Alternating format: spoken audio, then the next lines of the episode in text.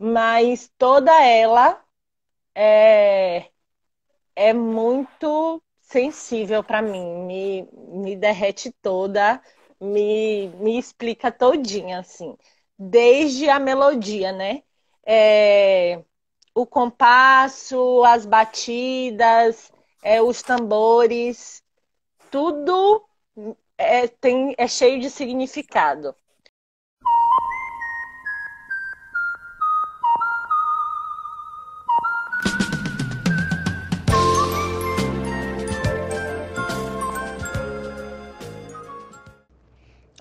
Eu sou a Raíra.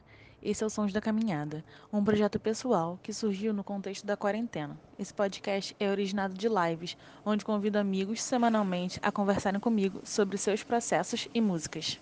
A Ariana, que está aqui, né, nossa convidada, amiga convidada, é, é uma amiga que eu conheci viajando para a Bahia, que ela me recepcionou através da Júlia, que eu conheci ela, muito maravilhosa, fiquei muito feliz é, de ter feito essa viagem, de ter sido recebida por você, de ter te conhecido, conhecido sua casinha, seus amigos. Foi uma viagem que eu guardo assim no meu coração, junto com você, né? Que chegou chegando na minha vida. Então, essa é a Ariana, gente. E eu vou pedir, Ariana, agora para você falar um pouco, né? Como que, como que a música é, bate para você? Antes de entrar nas suas músicas em específico, a música de uma maneira geral, como é que ela é para você? Tá bom. Assim, é, de maneira primária, minha relação com a música é...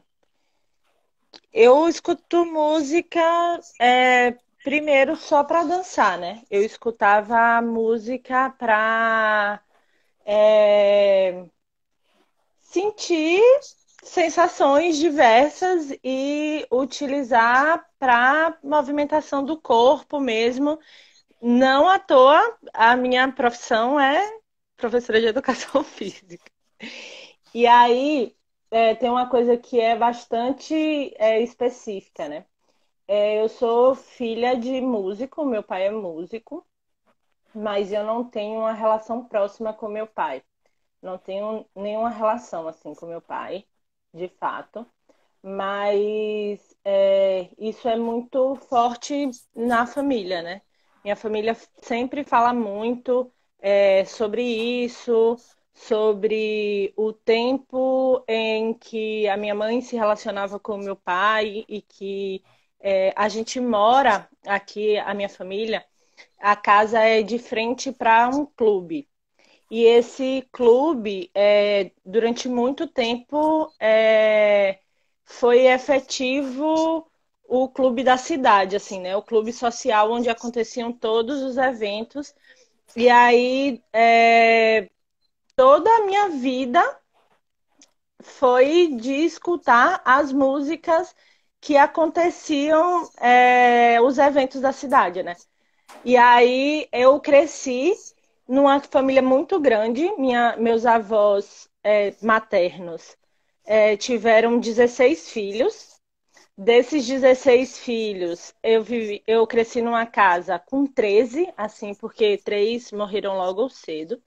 E aí é, eu fui criada por muitas mulheres. Desses 16 filhos, 10 são mulheres. E aí eu fui criada por muitas mulheres. E elas cantam muito, cantam o tempo todo.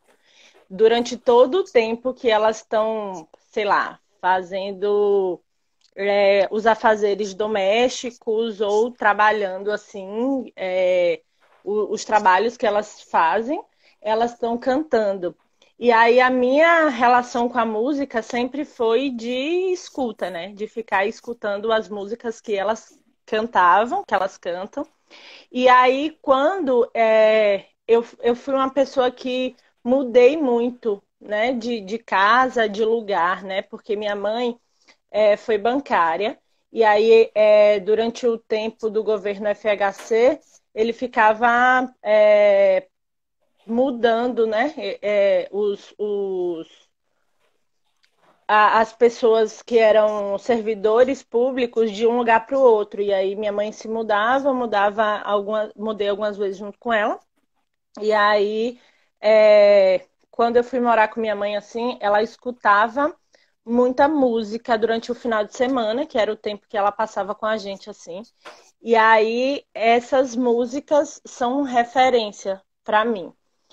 E aí minha mãe escuta muito, escutava muito samba e forró. Talvez por isso eu tenho uma referência da música como uma música que, que leva a dançar, sabe? Porque é, eu sempre tive essa ideia de que eu preciso. É, é essa, essa música me faz com que o meu corpo se movimente. E também é, o tempo que eu morei com minha mãe, quando eu era criança, é, tinha a irmã do meu padrasto que morava com a gente, que cuidava da gente, né, de mim do meu irmão. Ela escutava a rádio o dia inteiro, assim. E aí, é, essa referência do rádio, assim, na minha, na minha vida, acho que me fez é, ter essa coisa, né, da música o tempo todo. Mas, de fato, é, eu só fui ter um entendimento, assim, da música enquanto arte, enquanto uma. da escuta sensível da música mesmo, agora na pandemia também. Porque foi quando eu entendi, por exemplo, que nem era só o processo da melodia, né, que me fazia dançar, e aí ah, eu gosto de samba e de forró e só isso é bom, ou é só letra. A música não é só letra, né? E aí é, começou a fazer mais sentido. E aí agora eu, eu, eu sempre tive muito uma, uma ideia assim de que ai, minha formação não é completa porque eu não sei tocar um instrumento, por exemplo. E aí eu tô meio que me jogando nessa ideia de que eu preciso, vou tocar um instrumento. E aí, né, tô nessa pira, assim. É esse meu processo hum, Que relação foda. É, tem uma questão bem familiar, assim, de, de, acho que, herança familiar, né? E também de afeto, de, tipo, estar tá com a família nesses momentos da música, né?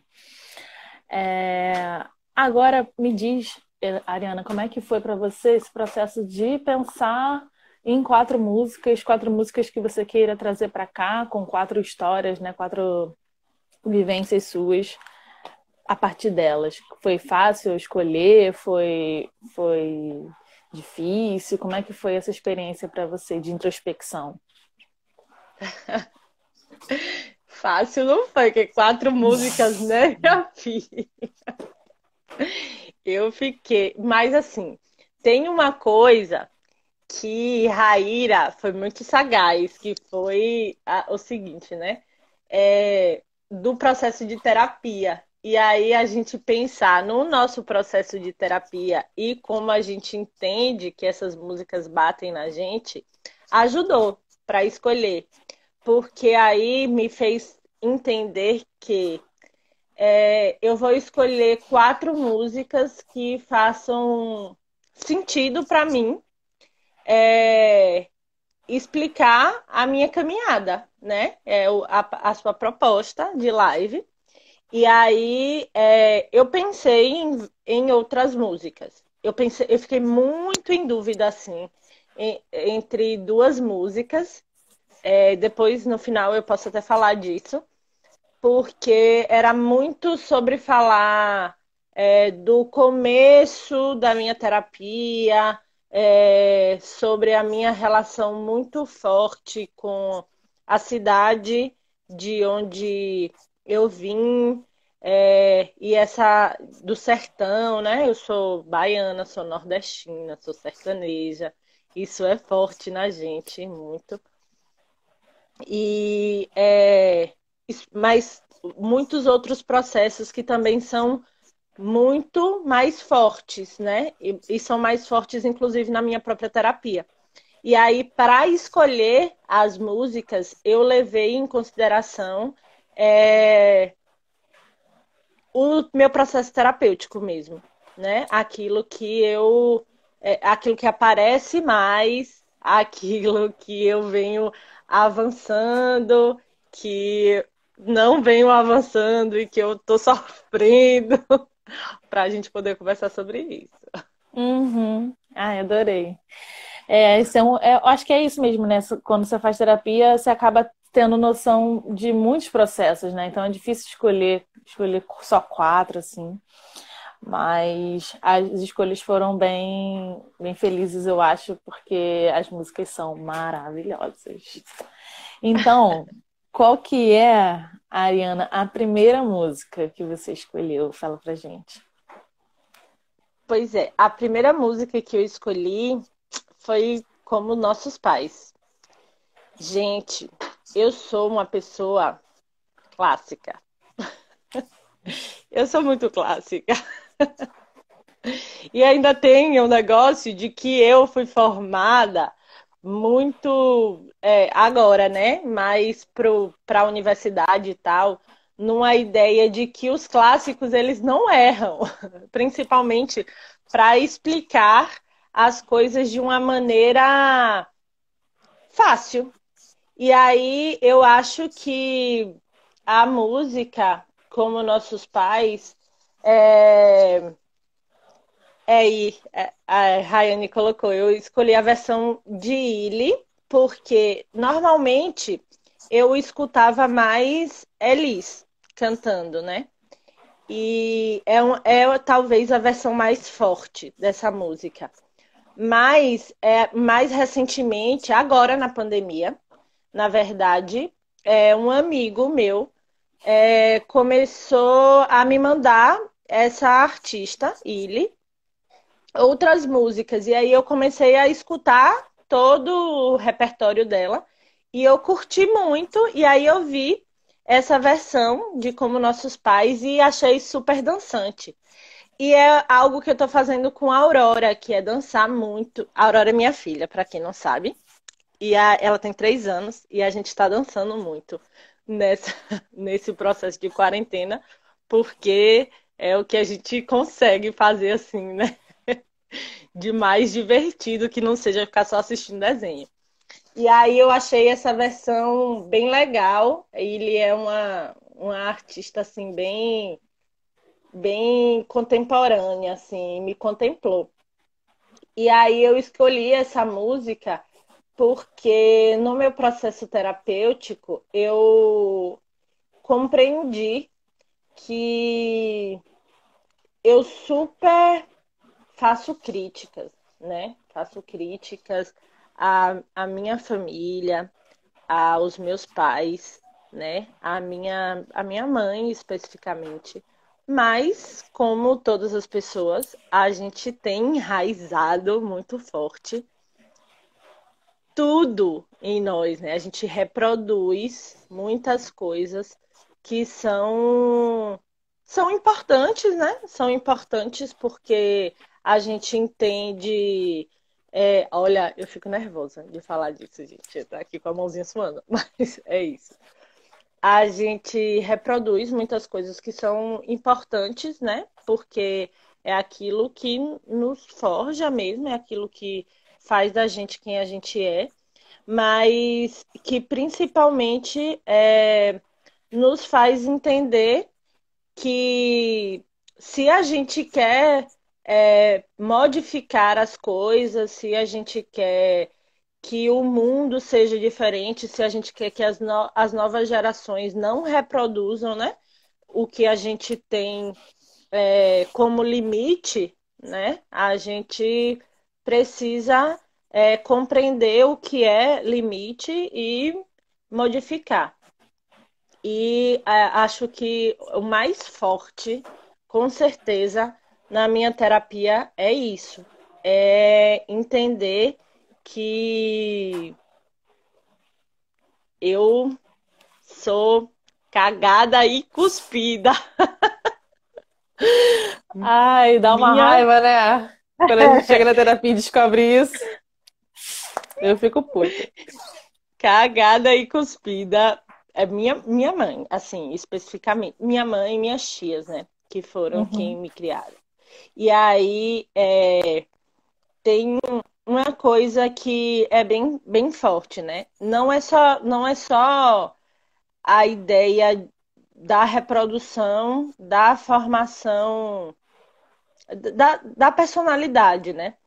A música, como os nossos pais, ela, ela é muito, foi muito boa para eu utilizar assim, para iniciar o processo da live, porque ela fala, né? Eu não quero te falar das coisas que aprendi nos discos, eu quero te falar como eu vivi e tudo que aconteceu comigo.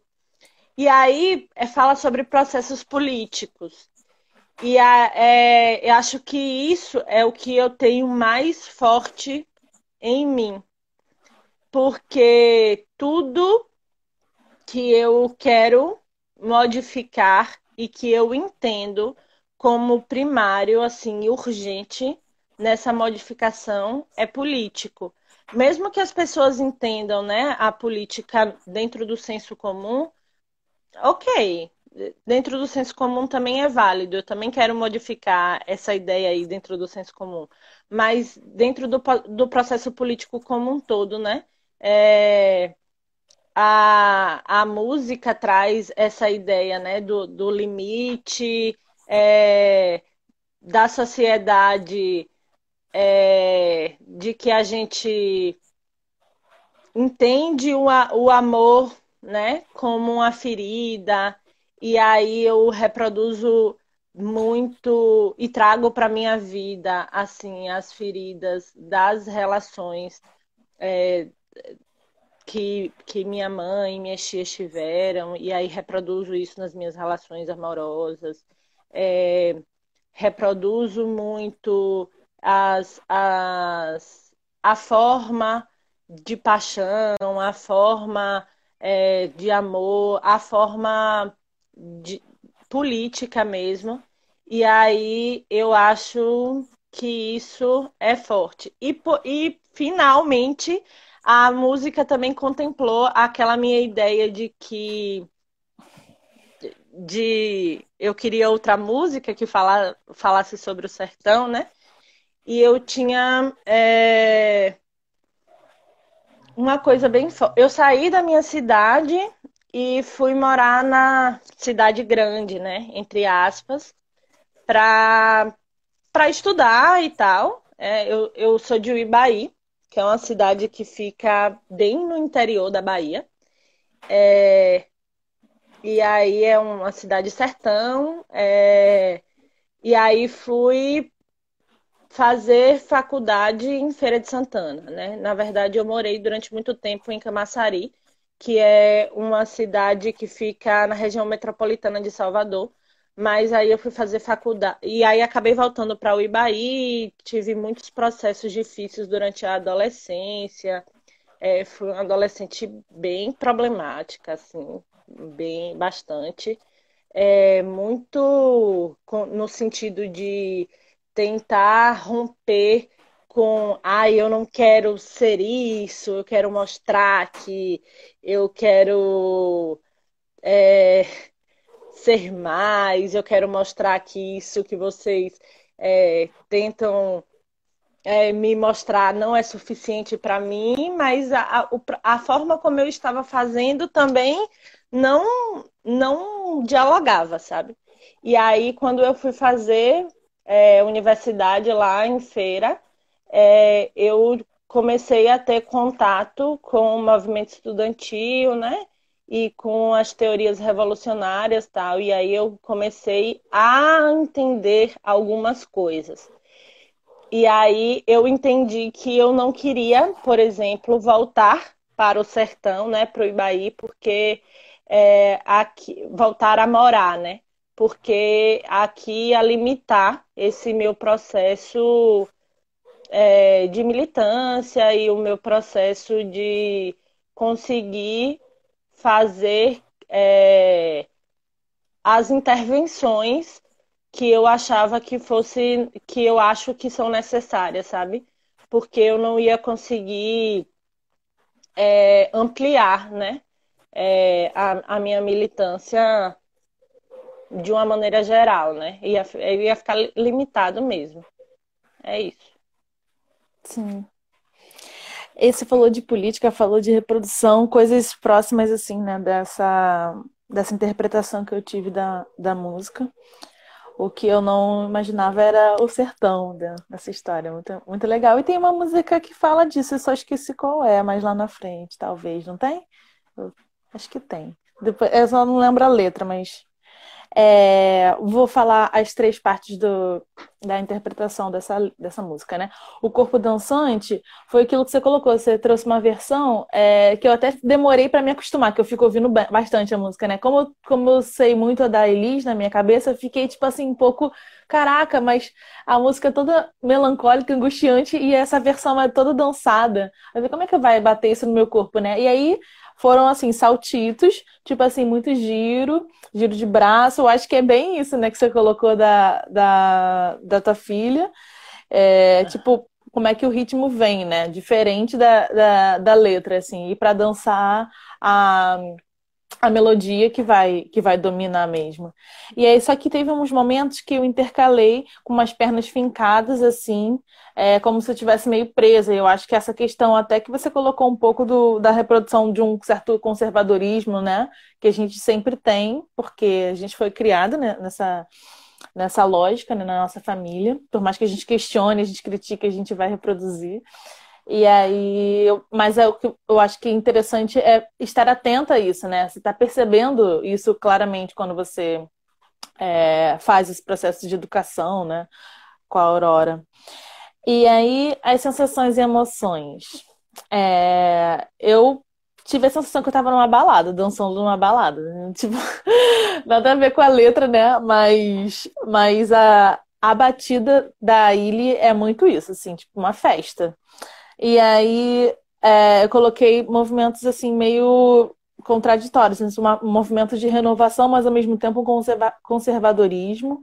É, movimento de tipo assim avançar, de, de renovar, de, de, superar, mas ao mesmo tempo uma melancolia, né, uma nostalgia, uma frustração. Então foram coisas bem duplas, ainda mais com essa melodia, né? A letra em si eu acho que ela já é um pouco dupla, porque ela tá falando do jeito que ela queria ser, mas que ela ainda parece com, com os pais, né? O jeito que ela queria que a política acontecesse, tudo que, que, eles, que eles movimentaram, mas como ela ainda tá. Então, são, a, eu acho que a, a letra traz esse, esse paradoxo e, a, e aí, junto com essa melodia, ficou mais forte na minha, na minha sensação, assim. E aí, os trechos que eu trouxe é, foi, foram dois. É, mas eu acho que um você já, já colocou. Minha dor é perceber que, apesar de termos feito tudo o que fizemos, ainda somos os mesmos e vivemos como os nossos pais. É, é uma análise assim, meio que como se fosse uma frustração, né? Mas, enfim, eu acho que é, que é, uma, que é uma ideia, essa ideia que você trouxe de, de a gente ainda ter várias, várias reproduções, né? Você colocou da sua mãe, das suas tias, eu enxergo muito isso enxergava antes da terapia muito relacionado à minha mãe e hoje eu enxergo relacionado à minha mãe e meu pai, né? Que eu fingia que não existia essa referência na minha vida e na terapia eu trouxe que ela, aceitei que ela existe, não tem como negar. É, e aí, outro trecho que eu trouxe é você pode até dizer que eu estou por fora ou então que eu estou inventando, mas é você que ama o passado e que não vê que o novo sempre vem. E aí eu acho esse, esse, esse trecho muito foda, né? Porque eu acho que tem um pouco isso, assim, das pessoas das outras gerações olharem para ainda mais na militância, né?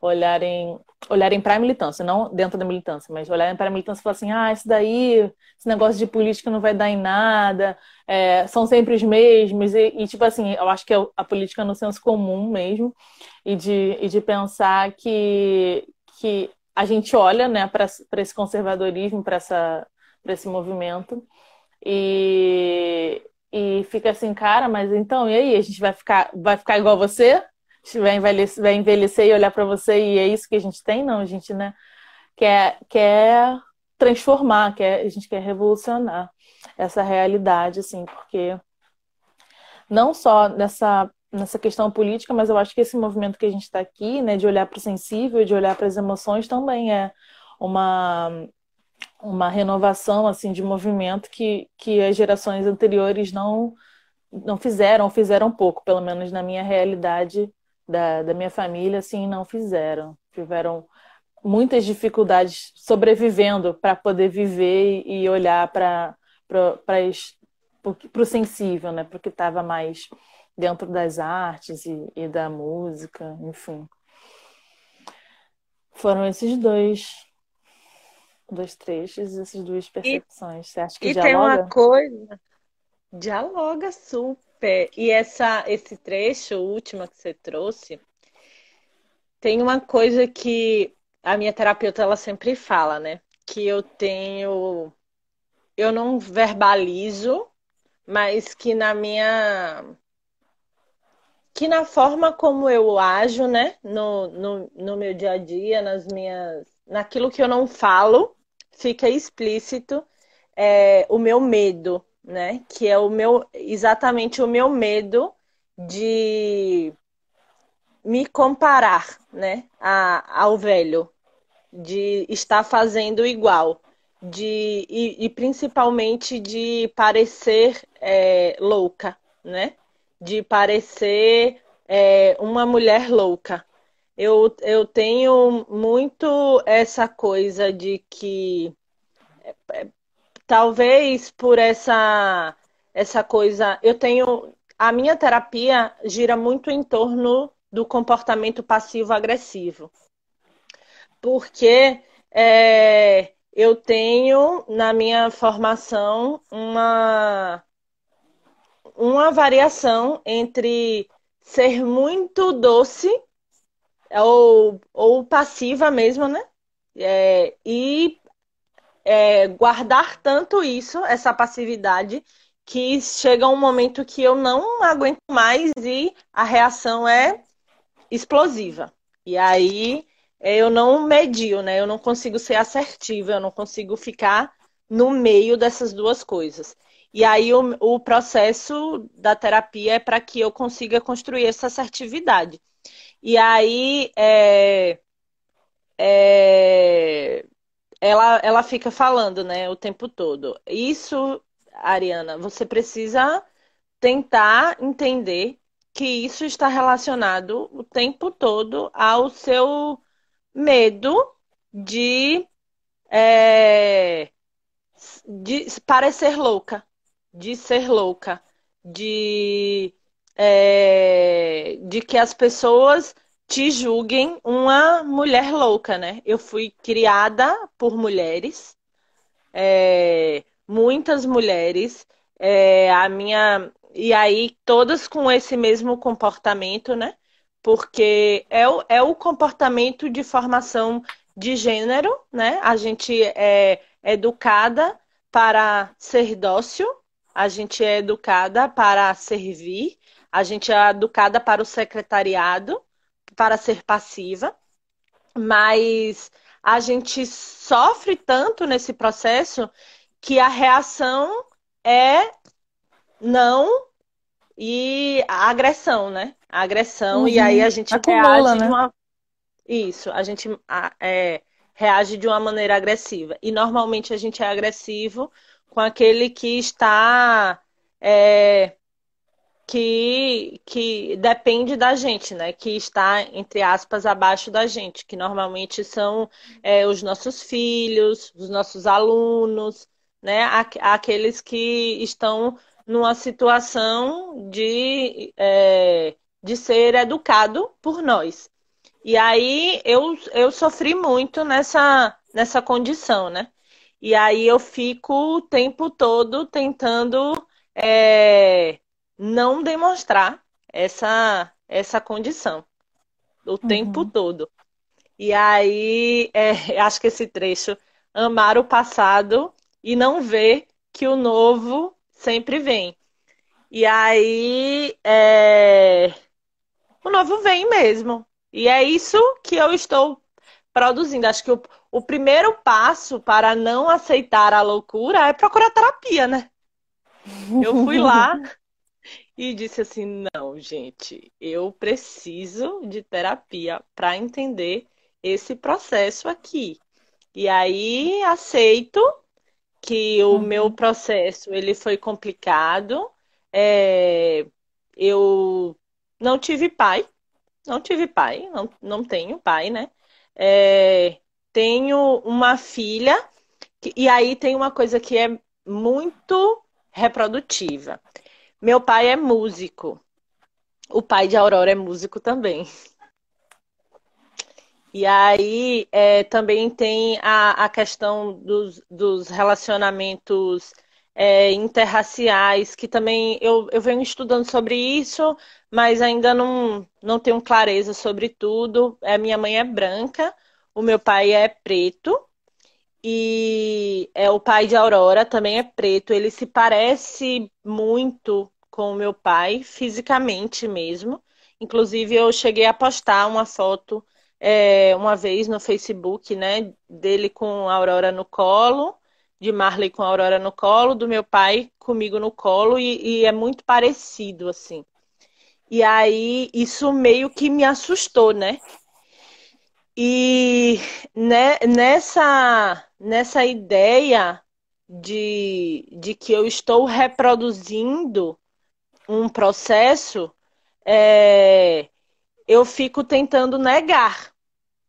É, não quero reproduzir isso mas também não é reprodução. A minha vida ela está acontecendo. É, eu me apaixonei por essa pessoa, essa pessoa é linda, essa pessoa também está construindo um outro processo. Ele está sendo pai, é diferente do, do meu processo e tal.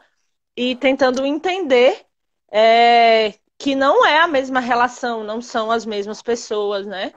É, e uhum. tentando modificar as coisas. O novo está vindo, de fato. Uhum. Mas complicado. Caraca, essa questão do complexo de Édipo que você está colocando é... me, me pega muito também, né? Porque é o meu primeiro namorado aconteceu no ano que, que eu tava, que meu pai saiu de casa, né? Que meus pais se separaram, e ele tem o mesmo nome do meu pai. Nome, no nome, assim. Fora a relação de autoridade, né? Era meu professor na época, e então, assim, muitas coisas próximas, muitas. E conversei com meu pai recentemente e ele falou assim: Nossa, eu vi isso total, assim, né? Quando você começou, falou que tava namorando com ele, eu falei: Meu Deus, tipo, todo mundo, como é que as pessoas não estão enxergando essa, essa relação, né? Paternalista, assim. Então, eu acho que, ao mesmo tempo que, tipo, é, é uma relação que, tá, que foi recalcada, né, por nós, nossa, é, por dores, né, várias dores, questão do abandono, sei lá, de várias questões que a gente vê na terapia, a gente recalca essa dor porque a gente não quer é, é, sentir, né, mas a gente vai expressar isso de outra maneira, porque não tem como pro nosso, pro nosso sentir jogar fora uma coisa, né? Então, se a gente só dá as costas para isso, a gente é pega por trás, né?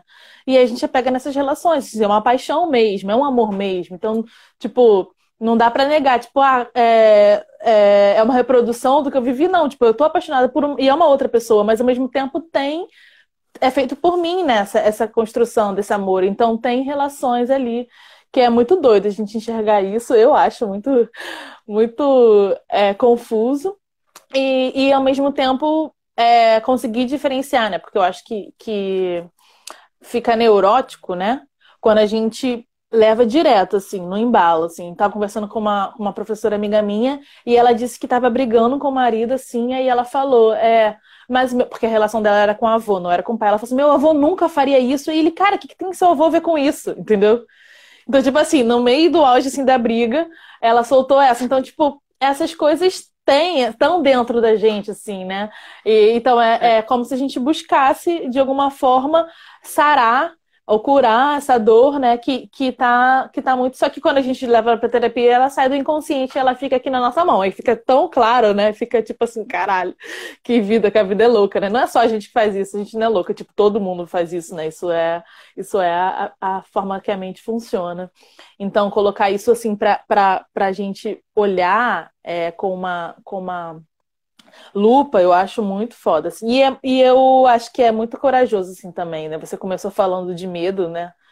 Mas eu acho que que é tem temos mais medos, assistir, teríamos, seríamos mais medrosos se a gente não tivesse nem se submetendo a esse, a esse espaço, sabe? De olhar nossa história e de entender todos esses processos. Então a gente, no final da. Isso foi uma coisa que eu falei na última sessão da terapia. Eu falei, cara, tipo assim, eu olho para isso tudo, para essa confusão toda e várias dores, vários amores, eu falo, caralho, eu sou, tô muito orgulhosa dessa coragem que a gente tem de chegar aqui e falar disso todo dia, porque para mim é muito difícil, muito, muito difícil, assim, estar nesse lugar.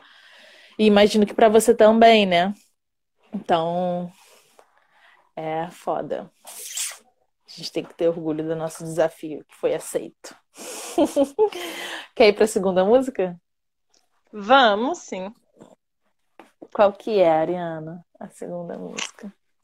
A segunda música é Engenho da Dor, que é uma música de Josiara. Talvez poucas pessoas conheçam Josiara. Ela é uma artista baiana de Juazeiro ela é, ela é bem nova, assim, é do cenário alternativo. É, não é tão nova, mas é do cenário alternativo e talvez as pessoas é, não conheçam tanto assim. E eu, inclusive, conheci faz pouco tempo, foi Janaína, uma amiga minha aqui de feira que me, me apresentou, maravilhosa. E aí eu totalmente me apaixonei assim por Josiara. Eu escuto assim, talvez a primeira música do dia é Josiara. E aí é, ela fez essa música no logo após a, as, o final do processo de eleição de 2018.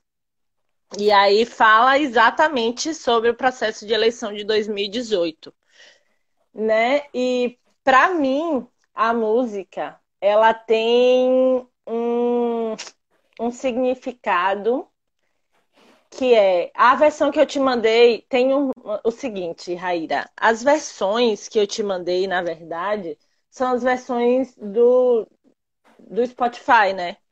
Que é, não são as melhores, assim. Tem melodias melhores no YouTube, que eu considero assim, com certeza. Mas, é, enfim, né? Não vai modificar drasticamente. Existe uma versão dessa música no YouTube, vou logo falar, quem quiser procurar, que são 48 Vozes pela Democracia que ela grava com mais 47 pessoas. E é uma música e fica uma melodia super mais forte, inclusive, né?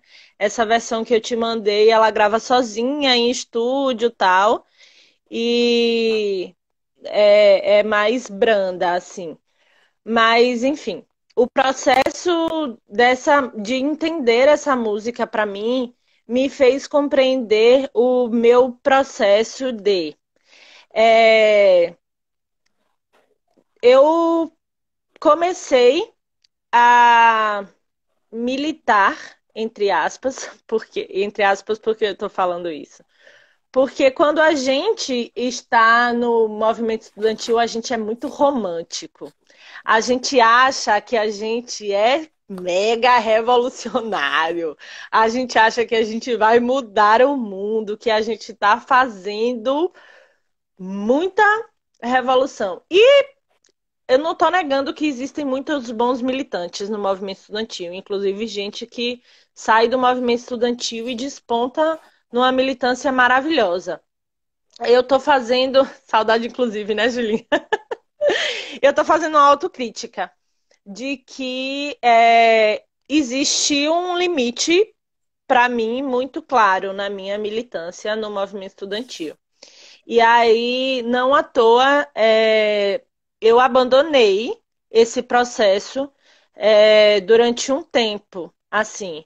Mas é, esse abandono não fez com que eu esquecesse o que eu aprendi, né?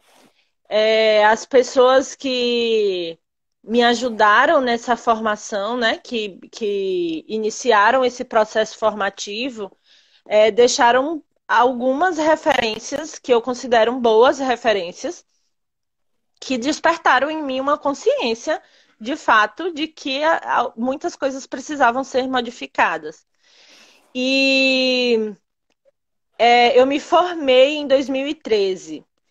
Logo depois que eu me formei, é, eu fui trabalhar tal, e aí ainda fiquei um tempo no movimento sindical, pouco tempo, mas também nem era uma militância assim muito efetiva. E é, retornei para morar em Ibaí. Aqui eu voltei para uma vida totalmente nos moldes conservadores, assim, totalmente reproduzindo é, aquilo que eu negava, né? Aquilo que eu não queria mais para mim, aquilo que a primeira música falava, né? E aí, quando eu em 2017 eu tive a Aurora. Então eu passei aí 2014, 2015 e 2016 em um processo de que eu vivia uma vida adequada aos modelos é, conservadores, que era aquilo que a sociedade, né, e minha família esperava de mim, mas que eu não era nada feliz.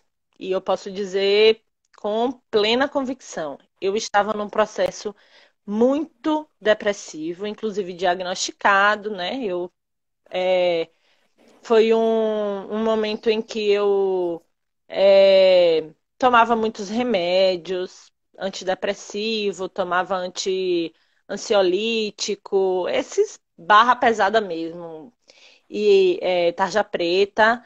É, fazia terapia, nunca me adequava a terapia nenhuma, ficava trocando de terapeuta é, fazia muito registro de pensamento, tinha crises assim horrorosas e eu me considerava louca, me considerava totalmente desequilibrada e achava que não ia, é, que não tinha mais é, salvação para aquilo. E nesse mesmo processo eu me considerava abandonada pelas pessoas, né, que por, por aquelas pessoas que tinham me formado é, na, na militância, né? Eu pensava assim, ah, essas pessoas não acreditavam em mim que nada, isso aí não é camaradagem, né? Era o que eu é, imaginava, mas também não me fazia grandes autocríticas. E aí, é, quando tive a Aurora, em 2017, eu comecei a despertar para um processo de que é, eu preciso fazer algo por mim, porque eu preciso fazer algo por essa criança. Né? Não dá para ser é, a única pessoa que de fato pode fazer por ela é, imediatamente, né? Não é a única pessoa, né? Porque para criar uma criança, para educar uma criança é uma aldeia inteira, não é uma mulher. É, mas de maneira imediata eu preciso ter saúde para que eu não reproduza os processos que eu tive comigo, né, que me formaram.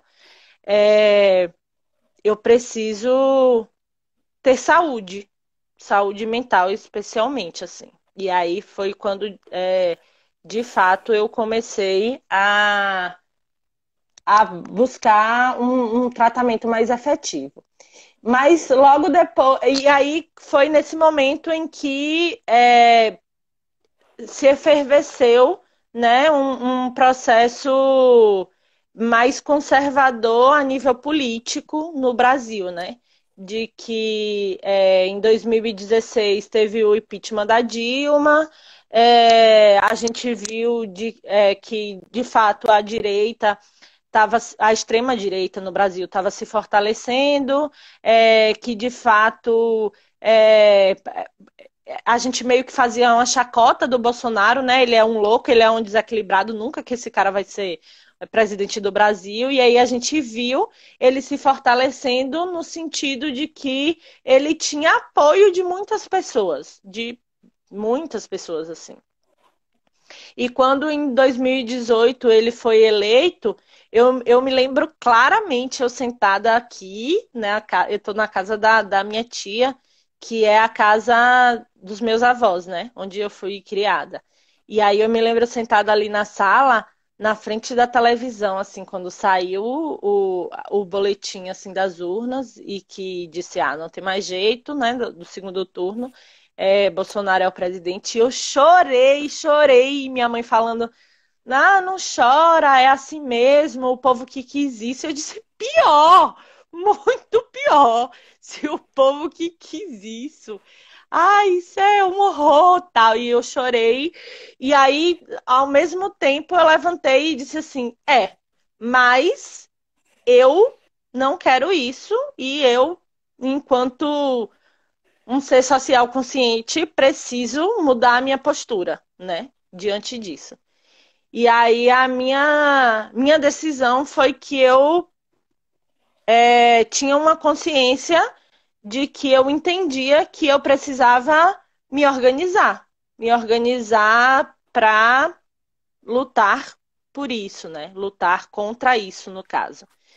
E aí, quando Jana me mostrou Josiara no Réveillon desse ano, um pouquinho antes de eu te conhecer, eu é, ouvindo todas as músicas dela, ouvi, é, encontrei essa música, né? Engenho da Dor. E aí foi muito forte. É, eu ouvi a, melodia, a música do YouTube e aí eu ouvi a melodia e como aquilo bateu assim em mim. E a letra, né? Que falava sobre. Na época é, disso, eu ainda era eu ainda era companheira de Marley, né? E aí a gente falava muito. Marley era Rastafari na época. E aí ele falava muito sobre cortar os dreads, né?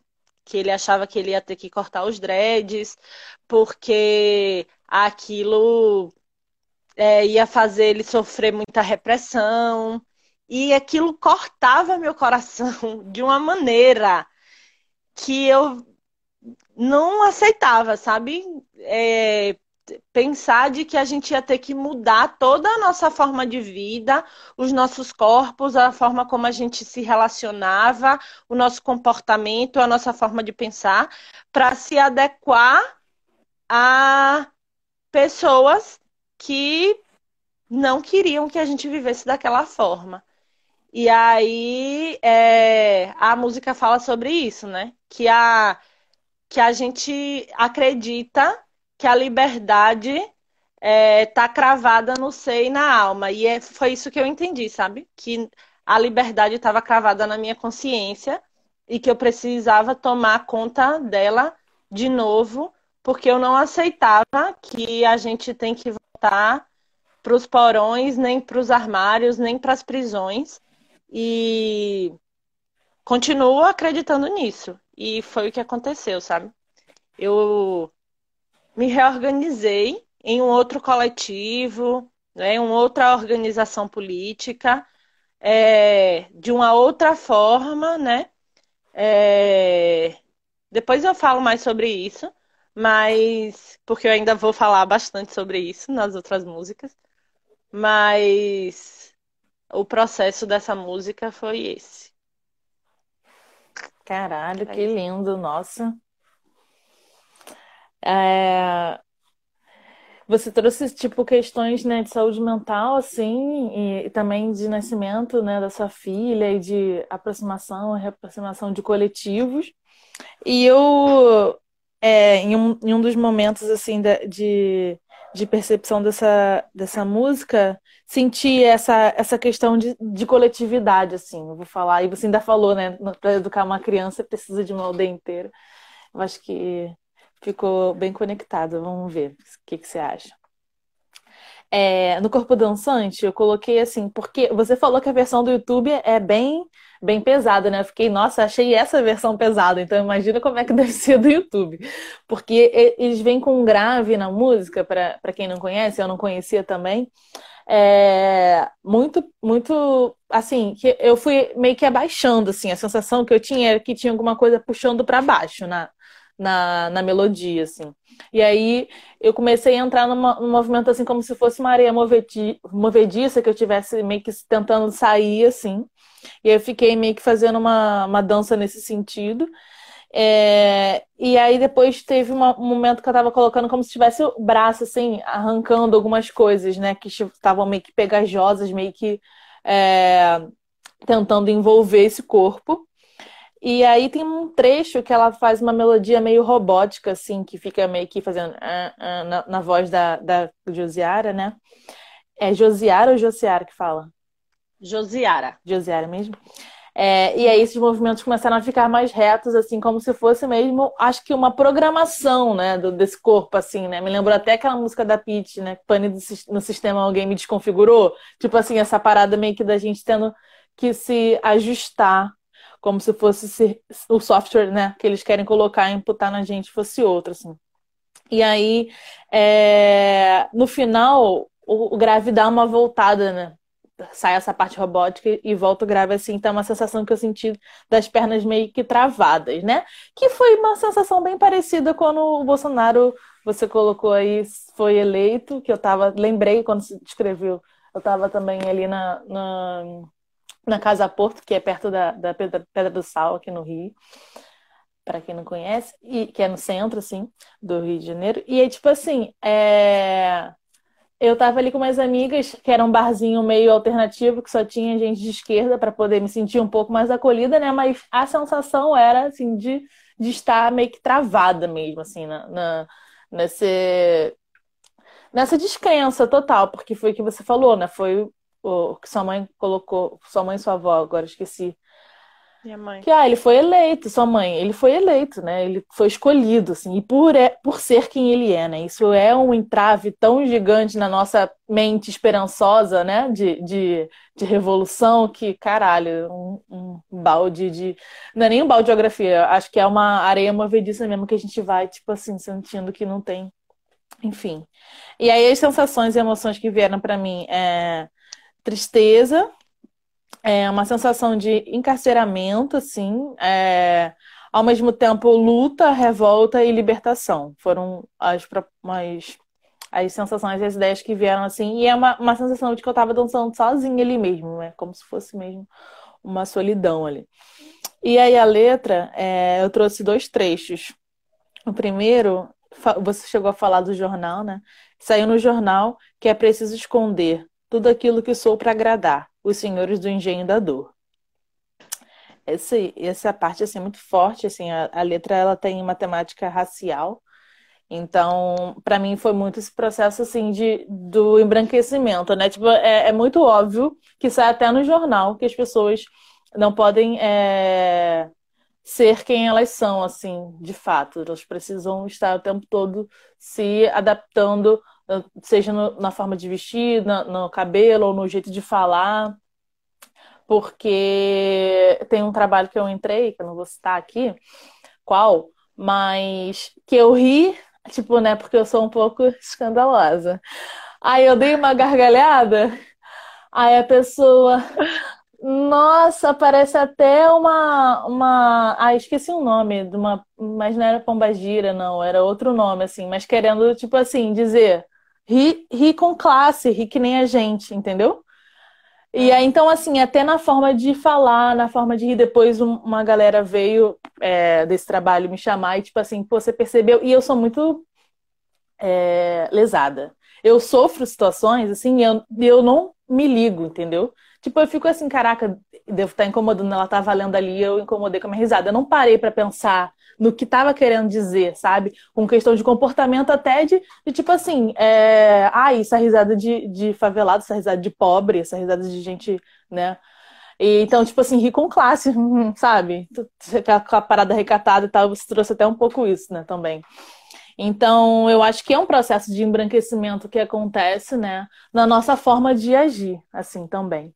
E a gente passa a se preocupar com isso, sem perceber, nos espaços, né, que a gente está é, quando a gente está em família, a gente age de um jeito. Quando eu tô com a minha irmã, a gente é super, né, escandalosa. Quando eu tô no restaurante, quando eu tô no trabalho, eu já fico meio que pensando como que eu tenho que agir antes e muito sem perceber, né, de onde é que vem esse, esse, essa dominação, né, esse encarceramento da, da, do meu jeito de existir no mundo, né. É, outra, outro ponto que eu acho que, da letra que eu achei muito bom é eu quero. Ah, eu que não quero tormento, me encaro nos noticiários de horror. E aí eu acho que é, que é, foi nesse momento que eu pensei muito na questão da coletividade, assim.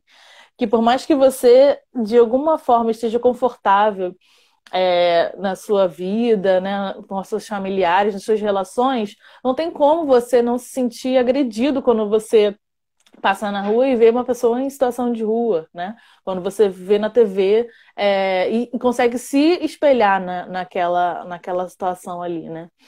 E, a, e aí eu acho que ela traz muito assim, do sentido de, tipo, da coletividade mesmo, né? De você enxergar que não é só sobre você, né? Pensar a sociedade, pensar a política, é pensar uma construção para uma sociedade, uma coletividade mesmo, assim, são, são grupos. Você consegue se sentir representado no grupo das mulheres, né? Eu consigo me sentir é, é, espelhada na, na população negra. E isso tudo, assim, é, é, é uma forma de enxergar políticas de libertação para essas para essas opressões, assim, muito mais do que tipo assim, ah, eu tô bem, eu tô, tô é, agora tô não estou querendo me atormentar como ela colocou, mas eu sou atormentada mesmo assim, enfim. Pensar nesse, nesse coletivo. Isso. E tem. Massa. Você é maravilhosa, né, querida? Você é sensível. A música fala sobre um processo político, né? É e que me. Deu, deu para ouvir, Felipe. É, e que é, me levou a entender é, o meu processo é, necessário de que o, a, a forma como o mundo está organizado, né? A organização social do mundo estava batendo é, em mim que eu precisava de fato é, fazer algo, algo pelo coletivo e algo por mim mesma para que eu me sinta melhor diante disso tudo.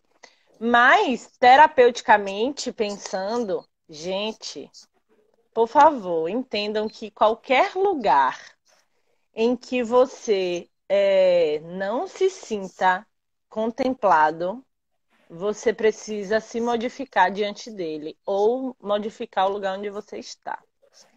Porque se você não se sente adequado em um lugar, problema muitas vezes não é você, né?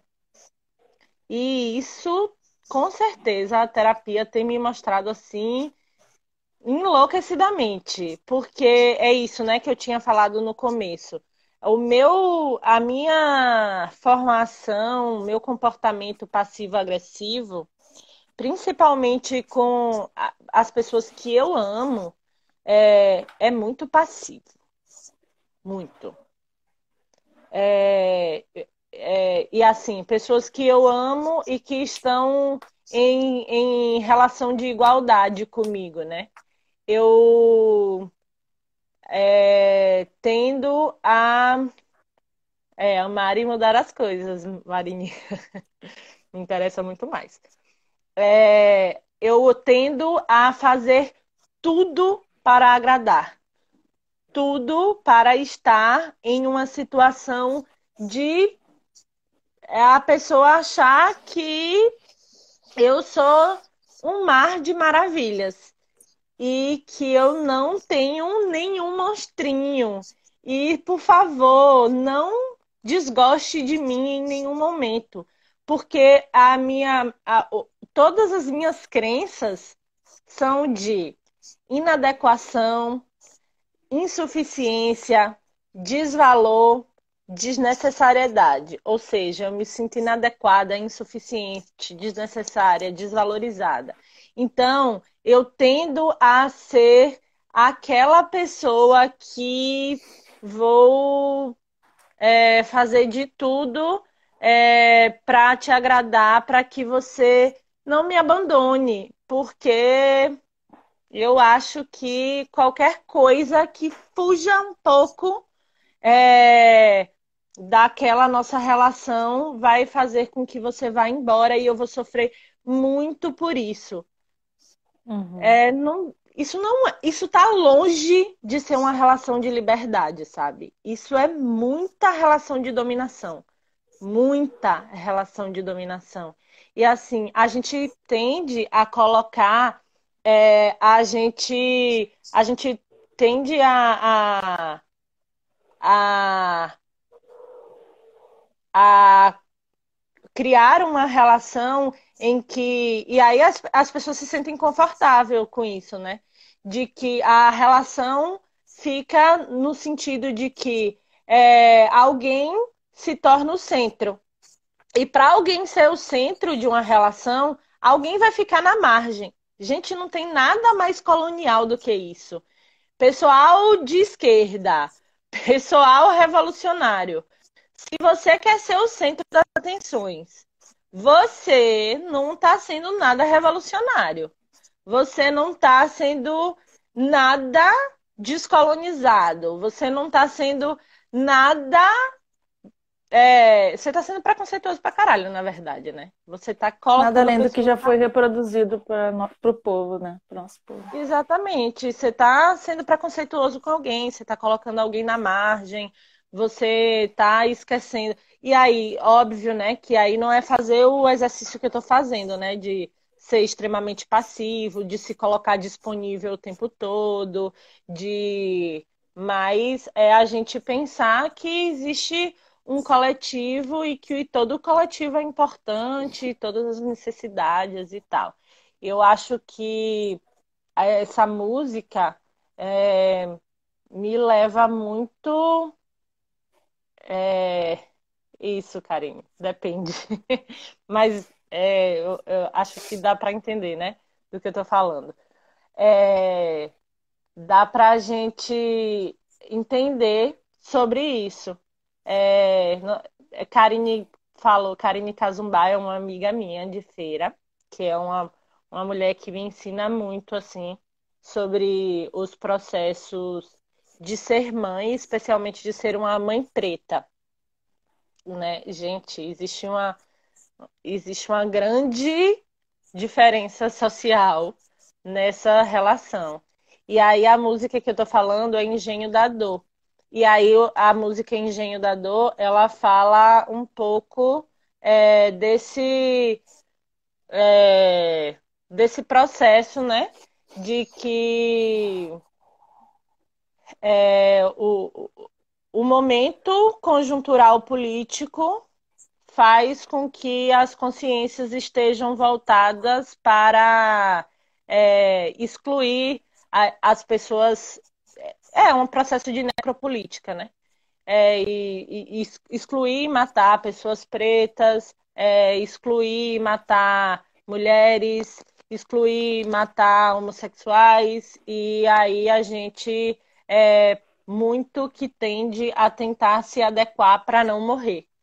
E se nós, dentro dos nossos próprios é, núcleos e nossos grupos de apoio, reproduzimos muitas coisas e não entendemos como isso acontece nas nossas práticas, né? nas nossas reproduções, a gente não está entendendo nada. Nada. Cara, bizarro isso que você colocou de se adequar para não morrer assim. E aí eu trouxe, você falou isso de uma, uma dimensão é, política e social e trazendo para a relação, né, ao mesmo tempo ali de afeto. E aí eu pensei um pouco nisso, assim, que eu estava falando até com a Karine nessa semana, é, e no Clube do Livro também, que a gente faz uma desconstrução, um, a gente lê um livro que fala sobre desconstrução de amor romântico. O quanto que, tipo, essa questão da adequação, né, se adequar ao outro, é, às vezes passa pra gente como um processo de sobrevivência, assim, tipo, cara, se eu não me adequar, como você colocou, é, ativa todos os gatilhos do organismo pra, pra, pra lutar ou fugir, né? Tipo assim, como se a gente estivesse mesmo passando um, um risco de vida, né? Tipo, sobrevivência. Sendo que, tipo, é só uma pessoa que pode, tipo, não gostar da gente. Ou só uma pessoa que vai me achar, sei lá, chata. Ou, como você falou, louca. Ou, sei lá, caraca, Raíra, tá passando vergonha. Tipo, só isso. É a opinião daquela pessoa, né? Mas a gente age como se fosse, tipo assim, o, o, uma situação de, tipo, luta ou fuga, de sobrevivência, né? Então, como é que a gente leva essa adequação do nosso ser nas mãos totalmente do outro, né? Eu acho que isso, você no início também colocou uma questão de, de você falou que, que tem esse comportamento de passivo e agressivo, mas muito voltado agressivo para quando é uma relação hierárquica que, alguém, que você está numa uma posição superior, né? E eu me vi muito assim é, autoritária na quando eu entrei na terapia. Eu percebi minhas sombras, né? De um processo que eu, que eu entendi é isso, essa relação mesmo, assim, tipo assim, não, aqui eu posso ser mais agressiva, porque eu não sou agressiva de gritar, de xingar, né? Mas eu faço um tom assim, tipo, palavras mais duras é, que é o meu jeito de ser agressivo. Que, que tipo assim, mostro. É, eu faço mais isso quando eu tô nessa relação também de, de hierárquica que você colocou. Eu me identifiquei muito quando você disse isso, porque eu acho que a gente, enquanto professora, principalmente, né, olha o mundo nessa, nessa relação do saber e não saber. Então, tipo assim, se eu que estou educando, é porque eu sei. E esse, esse aqui não sabe. Pode ser, sei lá, na, na escola, mas pode ser meu filho, pode ser meu afilhado, pode ser uma criança, qualquer, qualquer relação que seja, tipo assim, é, no sentido do não saber, né? E aí é muito doido tentar desconstruir isso, que é onde a gente foi forjado, né, desde sempre, a entender que o saber é, é o, o poder, né? É, é o que dá para a pessoa a autorização de, tipo assim, agir de uma maneira que, que domine a outra, né? Então, a gente, enquanto professor, educar para a libertação é uma parada, né, que Paulo Freire fala há muito tempo, que eu estudei isso há muito tempo, mas eu que só estou conseguindo entender, assim, na minha carne, agora, assim, né, nesse momento da, da quarentena, que eu estou entendendo o que, que seria autonomia para mim. Tipo assim, eu quero o que eu estou sentindo, né? Mais um pouco dessa, como você colocou, dessa libertação da adequação ao outro, e aí eu tô entendendo, caraca, então isso que é autonomia, então é isso que era o processo educativo com autonomia. Aí, tipo, para mim tudo tá os links estão fechando, né? E eu acho que tem muito a ver pensar essas relações da sociedade como um todo, mas essas micro-relações, né? É... Ainda mais você que é mãe, nossa, deve ser, caralho, muito foda. Enxergar isso, assim, né? E conseguir é educar para a liberdade num, numa relação com, com uma, um amor tão grande que, no caso, é a filha. Foda, mulher. É foda, hein? Olha, querida, você tá antecipando minhas músicas, é? Ah! Ah, não! É, eu tô antecipando o processo, então, pelo visto, descobriu o processo? Calma. Ei, amor, Olha. mas se ligue. Só para completar essa se ligue, eu amo isso. Eu amo esse se ligue. Esse imperativo aí é ótimo de vocês. Para completar a ideia da música é, e, e, fazer uma conexão com esse momento que a gente está é, conversando, é, a gente está passando por um momento que é um estado de exceção, né? A pandemia é Talvez não, é com certeza a crise sanitária mais grave dos últimos 100 anos. A gente vai, principalmente no Brasil, aí retroceder 60 anos economicamente, socialmente. É... E aí, pensando no governo fascista que a gente tem e com o viés conservador que esse governo tem, a gente é, não está levando em consideração é, o adoecimento é, psicossocial que alguns grupos têm, né? Porque quando Karine falou assim, é, depende de quem é o centro. O que ela quis dizer, e é importante que eu diga isso, né? Porque eu falei assim, ah, vocês entendem o que eu tô falando. Talvez tem gente que não entenda, então é importante que eu fale. E eu tenho isso, né? De falar porque eu sou professora, minha gente, eu não aguento. É importante que eu fale que tem alguns grupos dentro da sociedade que é, são invisibilizados historicamente, mas que nesse momento, assim, a gente precisa entender que esse, essa invisibilização está é, tá chegando a níveis de levar essas pessoas ao suicídio, né? De, de levar essas pessoas a, a esse pensamento que eu tenho como um processo meu de, de achar, de me sentir desnecessária, de achar que o que eu falo nunca é interessante para ninguém, de que e de que realmente as pessoas não levam em consideração, porque não é o centro, né? É, mulheres pretas não são levadas em consideração, né? Porque são extremamente é, dominadas e exploradas nos seus corpos, é, na sua maneira é, de agir, na sua maneira de pensar, no seu no seu lidar com o mundo, né? Porque é, essas, essas mulheres é, foram dominadas e exploradas historicamente no sentido de ser a base do mundo, né? Para o mundo se estruturar. E aí a gente vê que existe uma pá de mulher aí que está abandonada, é, isolada, sozinha, é, que está trabalhando, é, que está exposta, é, que não está tendo apoio de ninguém, que não recebe uma palavrinha de ninguém, é, que ninguém liga para saber como é que tá, se precisa de apoio, se precisa que alguém cuide do filho, se precisa de comida, se precisa de remédio, se precisa de nada. É, existem pessoas homossexuais que estão na mesma situação, né? É, existem idosos que estão na mesma situação.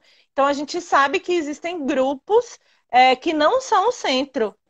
É, eu estou aqui falando do nosso lugar, que nós temos as nossas vantagens sociais, né? Nós somos jovens que temos as nossas vantagens e dentro dos nossos próprios grupos nós temos os nossos problemas. Quiçá essas pessoas que historicamente é, são apagadas, né? E que nesse momento, é, pela política que está estabelecida, é, estão sofrendo muito mais. Então é importante que a gente olhe ao nosso redor e que olhe de uma maneira coletiva para tudo isso, assim, e leve em consideração. Tem muita gente surtando. Vocês não estão percebendo, é não, gente? Sim, é com certeza. Nossa, cirúrgica. Amei. É... Essa música é muito boa, gente. Ouçam, eu quero ouvir agora a versão do YouTube. É... Quer ir pra terceira? Ah. Qual que é a terceira, então, Ariana? Agora é o meu calcanhar de Aquiles. Eu chorei ouvindo ela hoje. É. A terceira, sem dúvida, gente, é a música que eu mais amo na minha vida. Inclusive, eu tenho ela tatuada aqui, ó, no meu ombro esquerdo. Direito. Gente. É, enfim, o nome da música é. Eu não. Yaya Macemba. Ou Macemba. Né? O nome do, da música é, que o compositor Roberto Mendes deu é Macemba, mas ela é conhecida é, para a grosso modo assim por Yaya Macemba na voz de Maria Bethânia.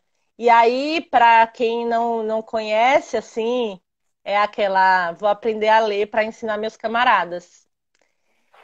E eu amo essa música. Quem me conhece sabe como eu amo essa música. Eu escuto ela assim o tempo todo. É, e o meu processo com ela é que eu acho que ela explica muitas coisas é, da minha vida, mas óbvio que a, a coisa primária, assim, do meu processo é o meu processo docente, né? E é essa frase que eu tenho tatuada aqui, que é vou aprender a ler para ensinar meus camaradas. Mas toda ela é, é muito sensível para mim, me, me derrete toda, me, me explica todinha, assim. Desde a melodia, né? É, o compasso, as batidas, é, os tambores, tudo é, tem, é cheio de significado. É, quando eu comecei a escutar essa música, e aí eu acho que eu já escutei muitas versões. Eu não sei se todas, mas eu já escutei muitas versões dela. É, eu mandei para Raíra a versão. Ela só tem uma versão no Spotify, que é a de Maria Bethânia, mas no YouTube vocês vão encontrar várias. É, tem uma é, da Virginia Rodrigues, que é muito bonita.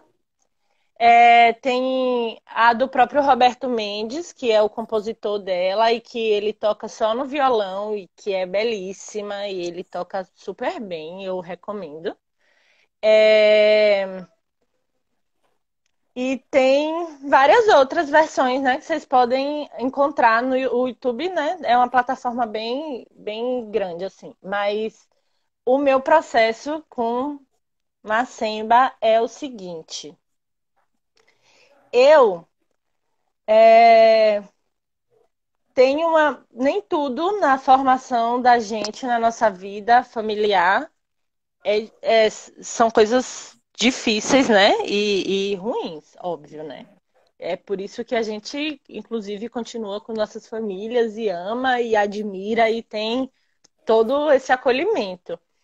E aí, é, minha família tem uma relação é, próxima com a espiritualidade. Inclusive, é assim que eles tratam aqui. Inicialmente, eles se reivindicavam. É, João está falando que a poesia é de Capinã. A letra? É, ele está falando a poesia deve ser a letra.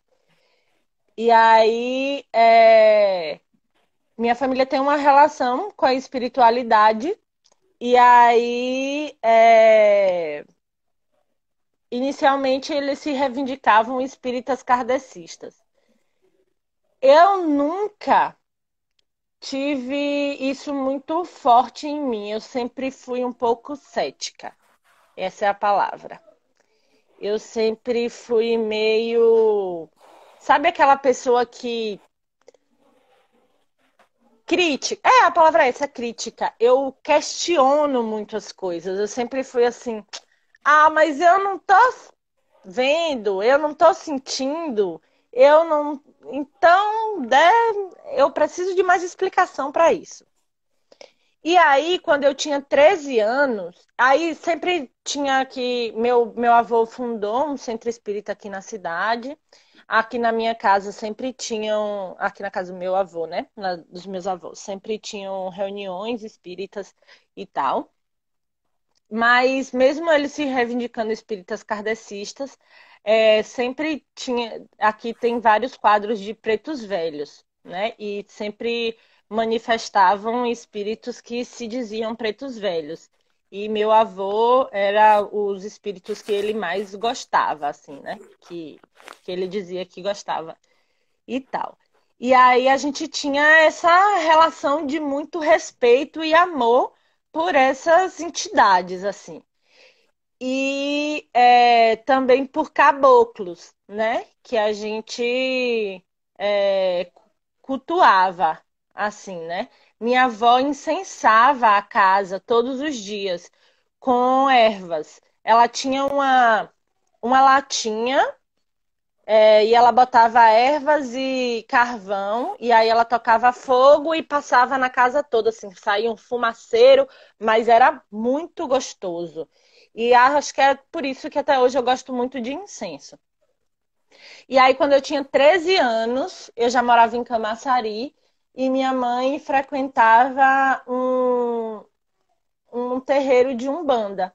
E aí ela me levou para esse terreiro, é, tirou meu obi, né? Eu me iniciei na umbanda e tal. Eu não entendia muito isso, né, gente? Eu tinha 13 anos, tal. Eu é, eu não tenho muita opinião ainda formada sobre isso, porque é, nesse meu processo entre ser cética, mas respeitar muito e gostar muito de tudo, eu fico lá e cá, sabe? É, eu, eu não acho que foi irresponsável da parte dela, mas ao mesmo tempo penso que gostaria de ter mais tempo para ter escolhido, sabe? É, e fico de boa. Não é uma coisa que é uma questão grande para mim. Hoje, na casa da minha mãe, tem um terreiro de umbanda, no fundo. É, e aí ela, ela não é mãe de santo, mas ela faz atendimentos no sentido de é, fazer orações, né? As pessoas vêm, aí tem muitos. É, tem um altar, tem muitos é, orixás, é, imagens de orixás e de caboclos, de pretos velhos e tal. E aí é um, é um templo de oração, é assim que ela chama. Né? Ela não fala bem que é um, um terreiro. E aí, é... qual é a...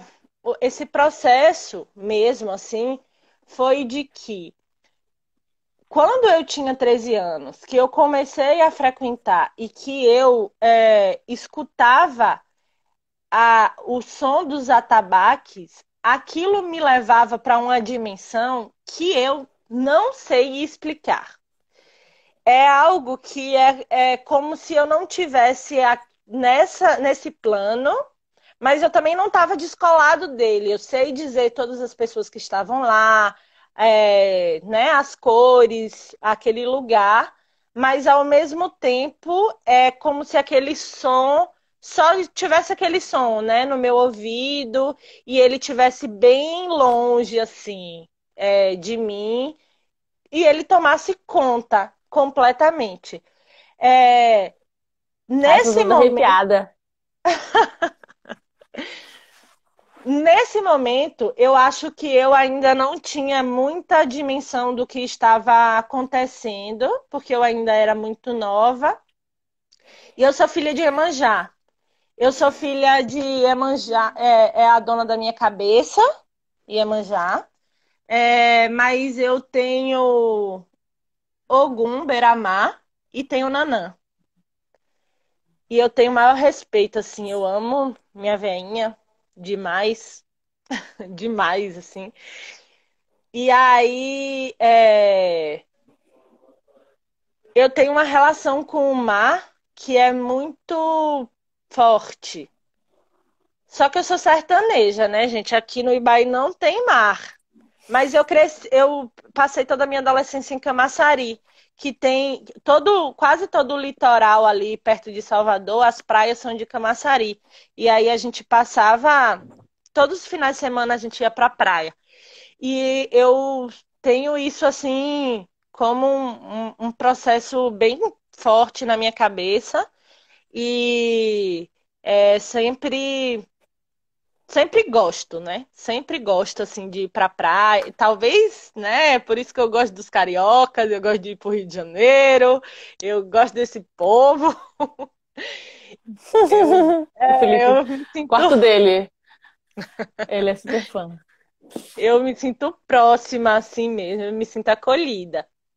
E aí eu, é, eu sempre ouvi essa música e dava mais atenção à, à parte, né? Vou aprender a ler para ensinar meus camaradas. E aí, é, depois de um tempo, eu passei a dar atenção à música por inteiro. E aí eu fui é, entendendo o que a música queria me dizer. Queria me dizer é ótimo, né? A pessoa achando que a música é pra ela, mas. o que a dizer. o que a música queria dizer. E é, essa, essa relação me fez é, é, essa, essa atenção que eu dei me fez compreender é, que de fato onde a gente está, né, no Brasil, é, todo mundo é filho de preto. Todo mundo carrega um preto velho e um caboclo. Todo mundo. Não à toa, né? Minha. É, eu tenho isso. Ai, gente, eu fico tremendo quando eu falo disso, porque realmente isso é muito forte, assim, para mim. Tinha um cachorro aqui, que era um cachorro do meu avô, acho que foi o, último, o único cachorro que a gente teve, que o nome era Guarani. E Guarani levava a gente para qualquer lugar, ele acompanhava a gente, tipo, a gente ia para a escola, ele ia atrás da gente, depois ele voltava para casa, ele sabia. E aí, quando ele morreu, já velhinho, ele não tinha mais nenhum dente, a gente enterrou ele embaixo de um pé de condessa. Condessa é uma fruta que parece. É... Ai, esqueci. Tipo como se fosse pinha, que fica aqui no fundo da casa é, da minha avó. E aí a, a gente tem uma relação forte e a gente tende a achar, né, que é um, que era um espírito evoluído, que era um espírito de um caboclo, sei lá. A gente tem muito disso, mas que é importante a gente pensar que a, a, a branquitude aqui no Brasil, né? É, o Brasil é um, um país muito colonizado, né? E aí a branquitude tende a, a achar que não tem sangue de preto, que não tem sangue de índio. E, gente, para com isso, né? Deixa disso. Para de passar vergonha. A gente tem, inclusive, muito mais sangue de preto do que sangue de e sangue de índio do que qualquer outro sangue correndo nas nossas veias assim. E a nossa cultura é uma cultura muito voltada à cultura que veio da África. É... Então, é... escutar essa música me faz ter um, per... um pertencimento de que eu preciso conhecer a história, mas eu preciso fazer uma leitura melhor da realidade para que eu consiga é, é, elaborar ela e ensinar. Que aquilo que eu ensino não vai fazer sentido é, para a minha militância se eu não conhecer de fato a história e a realidade. E aí eu acho que quando eu tomei conhecimento assim dela por um todo e do meu processo e de como eu sinto é, o som né, do, dos atabaques e como eu sinto é, esse processo dos orixás, é, como eu sinto mar, a minha relação com o mar, é, como eu sinto a minha docência, só vai fazer sentido quando é educação socialmente referenciada no povo, no nosso povo, né?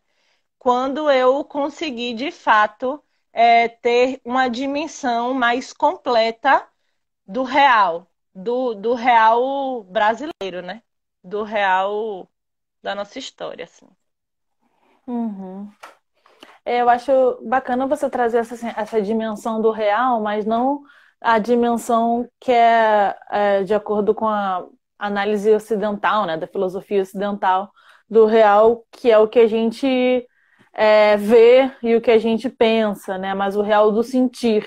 Você falou da, da sua relação né, com um som do atabaque, com o mar. Então, assim, é, esse, essa forma de ver o mundo e de, e de dimensionar o real da população, né, da, da, da cultura indígena e do, do, do, da população africana, a partir do sentir, foi muito condenada, né, e, e demonizada e marginalizada pela cultura branca, assim. Então pensar é, como que a gente pode enxergar a realidade a partir do sentir também é, é uma forma de entrar em contato com, com essa ancestralidade, né? Com, com esses povos que foram massacrados e que suas culturas foram condenadas. Assim, eu acho mais importante do que, tipo assim, ah, respeitar como cultura, é respeitar também como saber. Entende? Assim, eu acho que a, a academia está trazendo um pouco isso agora, né? A universidade. Uma que é uma coisa que assim, que se a gente for olhar para os nossos avós, para sua avó, para sua... já já esse saber já ele é respeitado há muito tempo, né? Quem não estava considerando isso como um saber, como, como, como conhecimento acumulado, era a universidade, que agora está dando o braço a torcer aí, principalmente com a, com a galera preta entrando, é, não só na, nessa área é, mais técnica e científica, mas também na área filosófica e de, de, do conhecimento da, das linguagens humanas e tal, né? Achei muito bonita sua, essa sua relação com, com, com os orixás, né? Porque eu lembro da gente ter conversado de espiritualidade quando eu fui aí esse ano, quando eu fui na Bahia, que é uma das poucas coisas boas que aconteceram em 2020 na minha vida. É, e aí eu lembro da gente falando disso na cachoeira, né? Dessa relação com a espiritualidade, como que é complexo pra gente que, que é, teve uma, uma formação é, universitária e que isso, né, materialismo histórico dialético, isso não é uma coisa, né, muito bem vista, assim. Então, é como que é difícil lidar com essa com essa duplicidade, assim, né, de percepção de mundo. Gostei bastante dessa. Essa música é linda, né? É, eu gostei de ter sentido ela assim, falando em sentir, já que você trouxe, sentido ela assim no meu corpo e, e prestado mais atenção na, na, poesia, assim, porque o refrão fica, mas a, a poesia toda da letra eu nunca tinha parado para prestar tanta atenção como eu fiz hoje, então te agradecer por essa por esse convite. É, no corpo dançante, eu senti ela muito no quadril, assim. Então, eu lembrei até da, das danças de umbigada, né? Que que fala uh, de uma maneira geral. Então, eu fiquei o tempo todo com o quadril nesse movimento e as pernas batendo assim também, né? Eu acho que como o ritmo do, do, dos tambores, a perna batendo e aí subindo assim, essa força. Aconteceu bastante isso e tem uma hora que ela fala do giro do mundo. E aí eu fiz esse movimento que é, que é ir para baixo e para cima com o tronco, né, com as pernas fincadas. Gostei muito de experimentar essa música. É, e aí tem uma parte é, que acho que é uma parte mais final que fica tocando um, um sambinha, né? Parece ser um sambinha, que aí eu fiquei entregue assim no corpo todo, fiquei não dá muito para especificar um espaço porque foi batendo assim de uma maneira bem geral em mim, é, principalmente no refrão. E aí sensações e emoções assim que eu tive, né, foi que eu estava dançando coletivamente, assim, que eu tava dançando junto, porque dança de bigada é dupla, né? Uhum. Em roda, mas tipo assim, eu tava numa roda, assim, como se tivesse, tipo, todo mundo, quem não tá dançando tá envolvido ou batendo palma, ou cantando, ou tocando. Então eu senti essa coletividade, assim, na dança, uma cumplicidade, uma relação que eu acho que tem a ver, né, com essa percepção que você trouxe da, da família e, e da, da espiritualidade, né? Tipo um grupo, cumplicidade, ancestralidade, carinho, amor, espiritualidade e nascimento, porque ela na letra coloca: quem me pariu foi o ventre de um navio, quem me ouviu foi o vento no vazio. Do ventre escuro de um porão vou baixar no seu terreiro. Gente, muito foda essa parte. Eu achei essa parte muito linda, muito linda mesmo, sim a poesia mesmo, né, da, da, da, da letra. E essa outra parte aqui que é que todo mundo já falou, vários spoilers da, do trecho que eu ia destacar, é vou aprender a ler para ensinar meus camaradas. Essa parte é muito, muito linda, assim. Esses dois trechos, para mim, marcaram muito.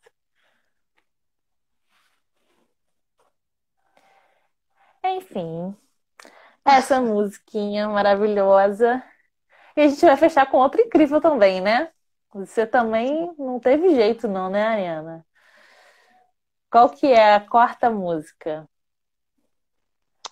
A quarta música é Viramundo, de Gilberto Gil. Que eu amo também e que fala um pouco de, de um processo de você não ficar parado, né? De você, pelo menos é assim que eu que eu trago ela para mim, de você não ficar parado em um mesmo lugar e não necessariamente esse lugar é físico, né? Geográfico, é... Eu acho que na... quando ele escreveu era sim um lugar físico e geográfico, mas eu entendo de uma maneira mais geral, trago para mim de uma maneira mais geral. E aí é... eu escolhi ela para finalizar porque dentro do meu processo terapêutico é... aquela parada do passivo-agressivo. é... Eu prefiro mesmo ter a vida como inimiga do que ter na morte da vida minha sorte decidida. Prefiro. Eu não, eu não, não tenho nenhum talento para querer morrer, gente. Eu não quero morrer, não.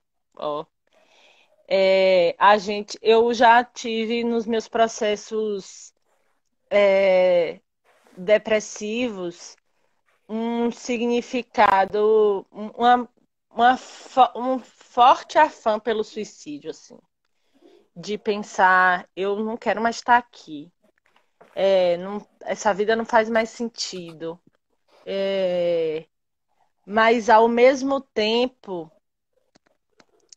é, eu pensava de que se eu se eu morro, é, eu perco a minha oportunidade de, de, de plantar minha sementinha no mundo, de deixar minha, de deixar minha, de deixar minha mensagem, sabe? E aí, é, mesmo que as coisas sejam muito difíceis, e realmente são, e tem momentos que a gente fica cansado, e tem momentos que a gente desacredita mesmo, que a gente fica com a sensação de desesperança, é, morrer não é opção. E é, a, a ideia de virar o mundo é que eu gosto muito de viajar eu gosto mesmo. E viajar me, me remete a conhecer novas culturas, conhecer novas pessoas, trocar experiências, trocar novos significados e é, poder ser mais, né? É, e aí, é, quando eu escuto essa música, é, é, ela é muito alegre, né? Eu, eu peguei essa versão, mas tem uma outra versão que é ao vivo, que é ele e Maria Bethânia cantando, que ela é bem pra cima, assim. E aí é... ele, ele traz muito, né? Que eu, eu ainda viro este mundo em festa, trabalho e pão. E é, é, é o meu sentido da vida, assim. Eu, eu acho que em enquanto a pessoa que eu sou hoje, como eu me entendo, em como, enquanto gente, é, viajar para para trocar é, sensações, sensações de festa, de, de levar a minha energia e de trocar uma boa energia com as pessoas com quem eu vou me relacionar, é, mas eu também quero poder é, viajar para dar aula, para trabalhar, para ensinar meus camaradas. É, e o sentido é, do pão, né? Que é plantar a semente, que é semear a terra, que é poder é, ter o que colher, né? É, é muito no, no que eu acredito. E aí, para esse momento, assim, eu acho que é bem importante a gente entender o seguinte. É, era para eu ter falado na música anterior, mas essa também deixa deixa possibilidade de que Raíra falou lá na, na, no Engenho da Dor sobre a esperança, né, e a liberdade de Paulo Freire. E da gente entender. Quando Paulo Freire fala na pedagogia da autonomia sobre a gente é, ter esperança, ele fala do verbo esperançar. É, esperançar não é esperar, é a gente produzir as possibilidades para o futuro. Futuro não é destino, gente. Destino não existe. O nosso futuro, ele é produzido pelo que a gente faz no nosso presente. O nosso presente é agora, ele está acontecendo. E aí é o que a gente está é, fazendo agora, quem a gente é, o que a gente acredita, é, o que as, como a gente trata as pessoas, é, o que a gente consome, o que a gente lê, né? É, vai produzir é, o amanhã. E eu acho que é, vai muito é, nesse sentido, assim, a minha escolha dessa última música, né? Que é dizer quem eu sou, é, como eu sou agora, mas é, dizer a minha, minha perspectiva de futuro. É, o que eu sou agora é, está construindo quem eu quero ser. E eu, lógico que nesse processo de terapia eu ainda vou, vou modificar muita coisa, ainda vou pensar assim, meu Deus, assistir essa live e dizer como eu falei besteira, mas Espero que a gente melhore. Né? É isso. Sim. Cara, você tá falando de versões, eu, eu vi, eu acho que foi numa série. É... Agora eu nem lembro onde foi que eu vi isso, mas eu fiquei ah, chocada, eu achei muito foda. O cara. Ah, não, foi no. Lembrei, foi no Meteoro Brasil. É um canal do YouTube que eu sigo pra, pra me informar, né? Que ele é um canal alternativo de jornalista alternativo, né? Uhum. E aí ele, e ele pegou uma versão de uns vídeos que ele fez há muito tempo antes dele lançar o canal, que agora ele tá famosinho, mas antes ele ficava fazendo umas coisas, uns takes que não deram certo, umas paradas meio assim. E aí, e aí ele foi e fez um compilado de tudo que ele tinha feito há muitos anos atrás, que eram coisinhas meio feinhas, meio bregas e tal, tipo, formatação também zoada, forma de gravar também meio ruim.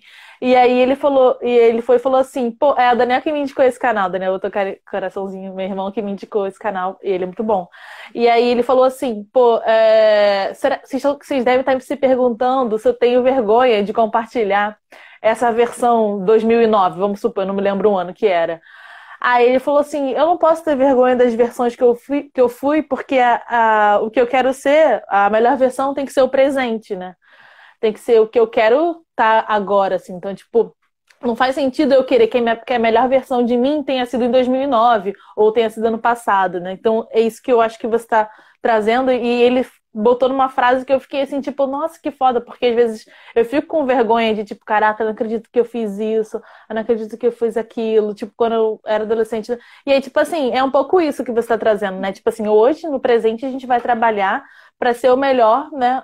Daqui para frente, assim. Então, a ideia é essa, assim, de avançar, e a gente só consegue avançar percebendo as nossas fragilidades, onde que a gente, onde estão os nossos medos, onde estão a, a, as coisas na sociedade que a gente pretende mudar, que a gente não concorda, enfim. É, achei, e aí esse vira mundo é muito isso, porque é, eu senti isso no corpo, na música. A música é muito, muito agitada, né? Teve uma hora que eu até cansei, porque eu confesso que estou um pouco sedentária. Então eu fiquei dançando, ainda bem que ela só tem dois minutos. Quando eu comecei a pensar, hum, tô cansando, ela acabou. Eu falei, ah, que bom. Porque ela é muito agitada do início ao fim, né? Então, tipo assim, eu tava querendo é, acompanhar a agitação dela, mas meu, meu, meu organismo não tava conseguindo. Aí o corpo dançante, então, bateu para mim um forrozinho, dois para lá, dois para cá. E aí muito salto e muito giro, porque ela é muito assim dançante, né? E o que, que aconteceu foi uma mudança, eu escrevi aqui, braço, com muito braço, muita perna, é, com constantes mudanças de direção. E eu acho que é isso que você trouxe, de estar tá sempre, né, querendo se modificar, às vezes não de lugar, pode ser até viajando, mas também, né, na sua no seu entendimento de, das coisas né, que estão acontecendo, virando esse mundo. E aí eu achei isso muito bacana, porque ele conseguiu passar essa, essa mudança de direção na letra, é, na, na melodia muito bem, né? Os artistas eles têm essa capacidade. E as sensações e emoções é, para mim bateu meio que festa, dança, dança mesmo, né? Mas dança assim coladinho de forró, mas numa festa que tivesse bastante gente, bastante alegria, agitação, malandragem, sabedoria, porque na letra tem umas paradinhas meio malandra que ele fala, eu acho muito legal. É, brincadeira, poesia, bom humor e otimismo. Eu acho que a esperança nada mais é do que um otimismo também, né? A gente acreditar que dá para ser melhor, que dá para ser diferente é, é essa coisa que você trouxe do não ficar parado, né? E aí você destacou os dois trechos que eu destaquei, Ariana. A gente ficou sintonizada nessa música. Eu botei aqui. Prefiro toda a vida a, uma, a ter a vida como inimiga. Prefiro, prefiro toda a vida a vida como inimiga. É, que eu acho que é um pouco dessa questão da esperança mesmo, né? De pensar é, que é, quando, quando eu li isso, né, como bateu para mim, eu não sei se é como bateu para você, mas quando eu li esse trecho, prefiro toda a vida, a vida como inimiga, é tipo assim, aceitar a vida em algumas, algumas questões, inclusive essa da inconstância, assim, da, dessa, dessa virada de mundo, tipo, de umas coisas que às vezes a gente não, não tem como prever também. E, tipo assim, essa é a vida, sabe? Às vezes a gente é, tem coisas que estão um pouco fora do nosso controle também. É bom a gente também entender isso, assim, né, a nossa dimensão nisso. Que, que a gente aceitar algumas, algumas situações, né? É, que passaram, eu acho que para mim é, são situações que passaram, né? Tipo, por exemplo, essas relações que a gente estava falando, que foram relações ruins, né, familiares e tal, e tipo assim, como como que eu vou fazer para para modificar isso? Tipo, eu tenho que aceitar, né, toda a vida. Foi isso, foi essa minha história. É, porque se eu não aceitar isso, eu vou ter ela como uma inimiga, né? Então, assim, é pro resto da vida é, sofrendo por, por aquelas situações que aconteceram e, e deixando que elas nos impactem de alguma maneira, assim. Então, acho que é, que é fechar essa ferida, né? Tipo assim, deixar ela cicatrizar. Ela tá ali, ela existe, mas ela não tá aberta ainda te, te consumindo de alguma forma. Então, eu, eu entendo essa, esse trecho assim dessa forma, né? E aí que a gente possa conseguir olhar para todas essas, essas questões que estão dentro da vida mesmo. E o outro trecho foi o que você falou também. Sou viramundo virado pelo mundo do sertão, mas ainda viro este mundo em festa, trabalho e pão. Muito foda. E você já deu todas as, as representações de festa, de trabalho, de pão, é, melhores do que eu tinha imaginado. Eu adorei essa ideia da colheita, do, do, do distribuir também, né? É, acho que essa forma de alimento. Acho que a ideia de, da nossa profissão é um pouco isso, assim, de receber e já, e já compartilhar. Eu tenho essa essa angústia de, de botar assim para fora o que eu sei, o que eu, o que eu acredito. E eu acho que você também, né, professora?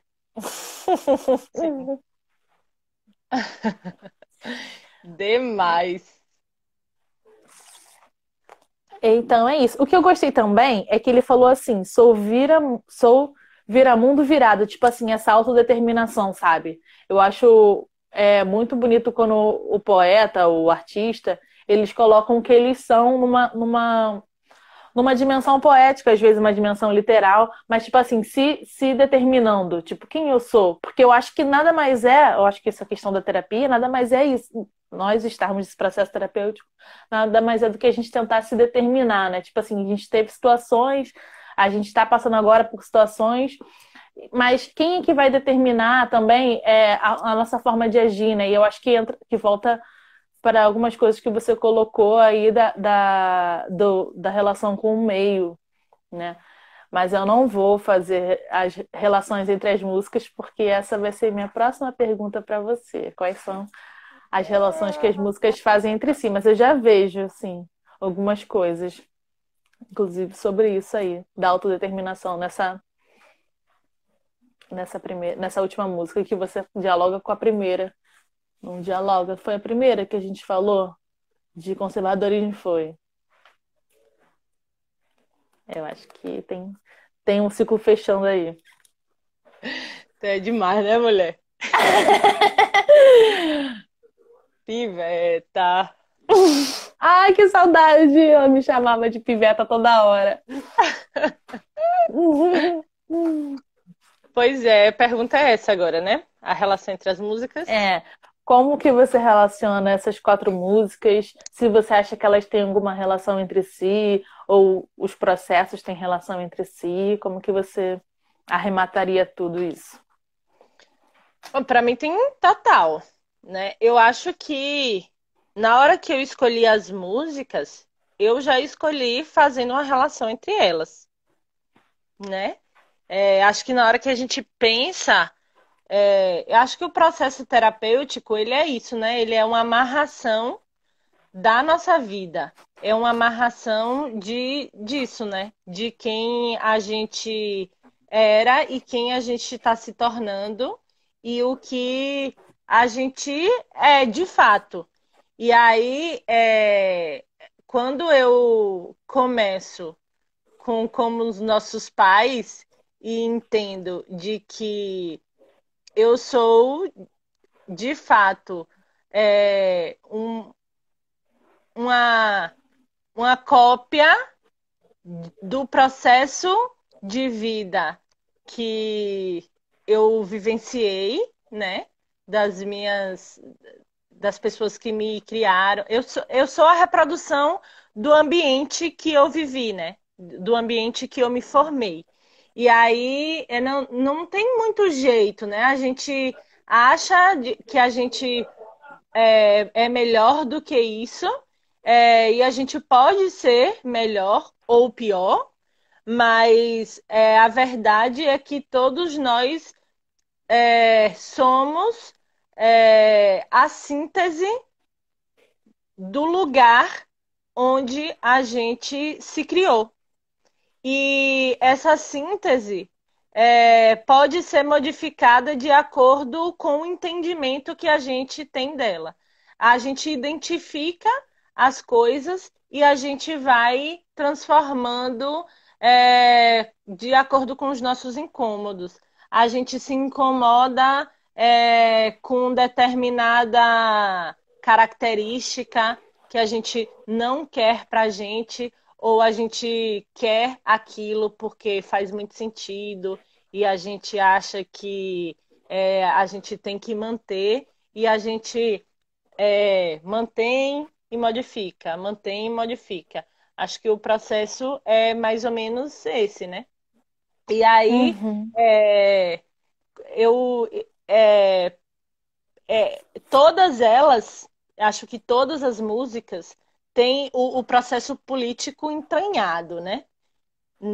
Nela, assim. Mas como nossos pais em Engenho da Dor vem muito é, dentro do, do processo é, político eleitoral mesmo, né?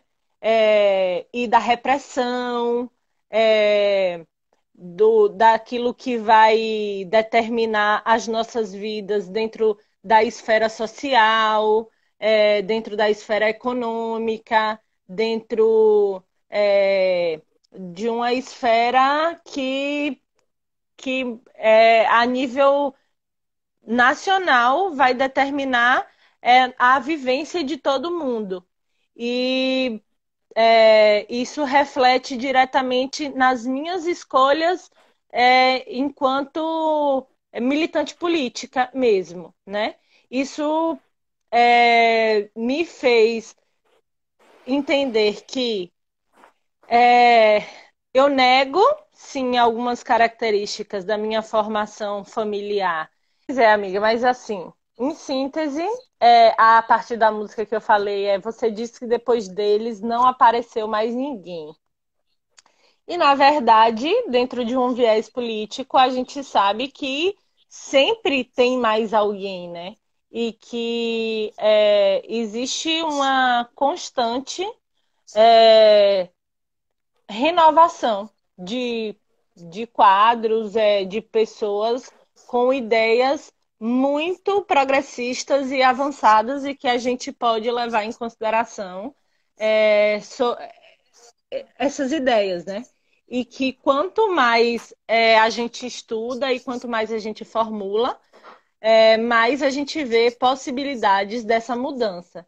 E aí, quando eu escolho é, Josiara com Engenho da Dor, eu vou já modificar bastante é, quer dizer, já vou avançar bastante, né, dessa ideia de como os nossos pais. Minha mãe, é, quando eu militava no movimento estudantil, não gostava nem um pouco, e ela disse que tinha muito medo de um processo de ditadura no Brasil e de eu ser presa, de ser torturada e tal.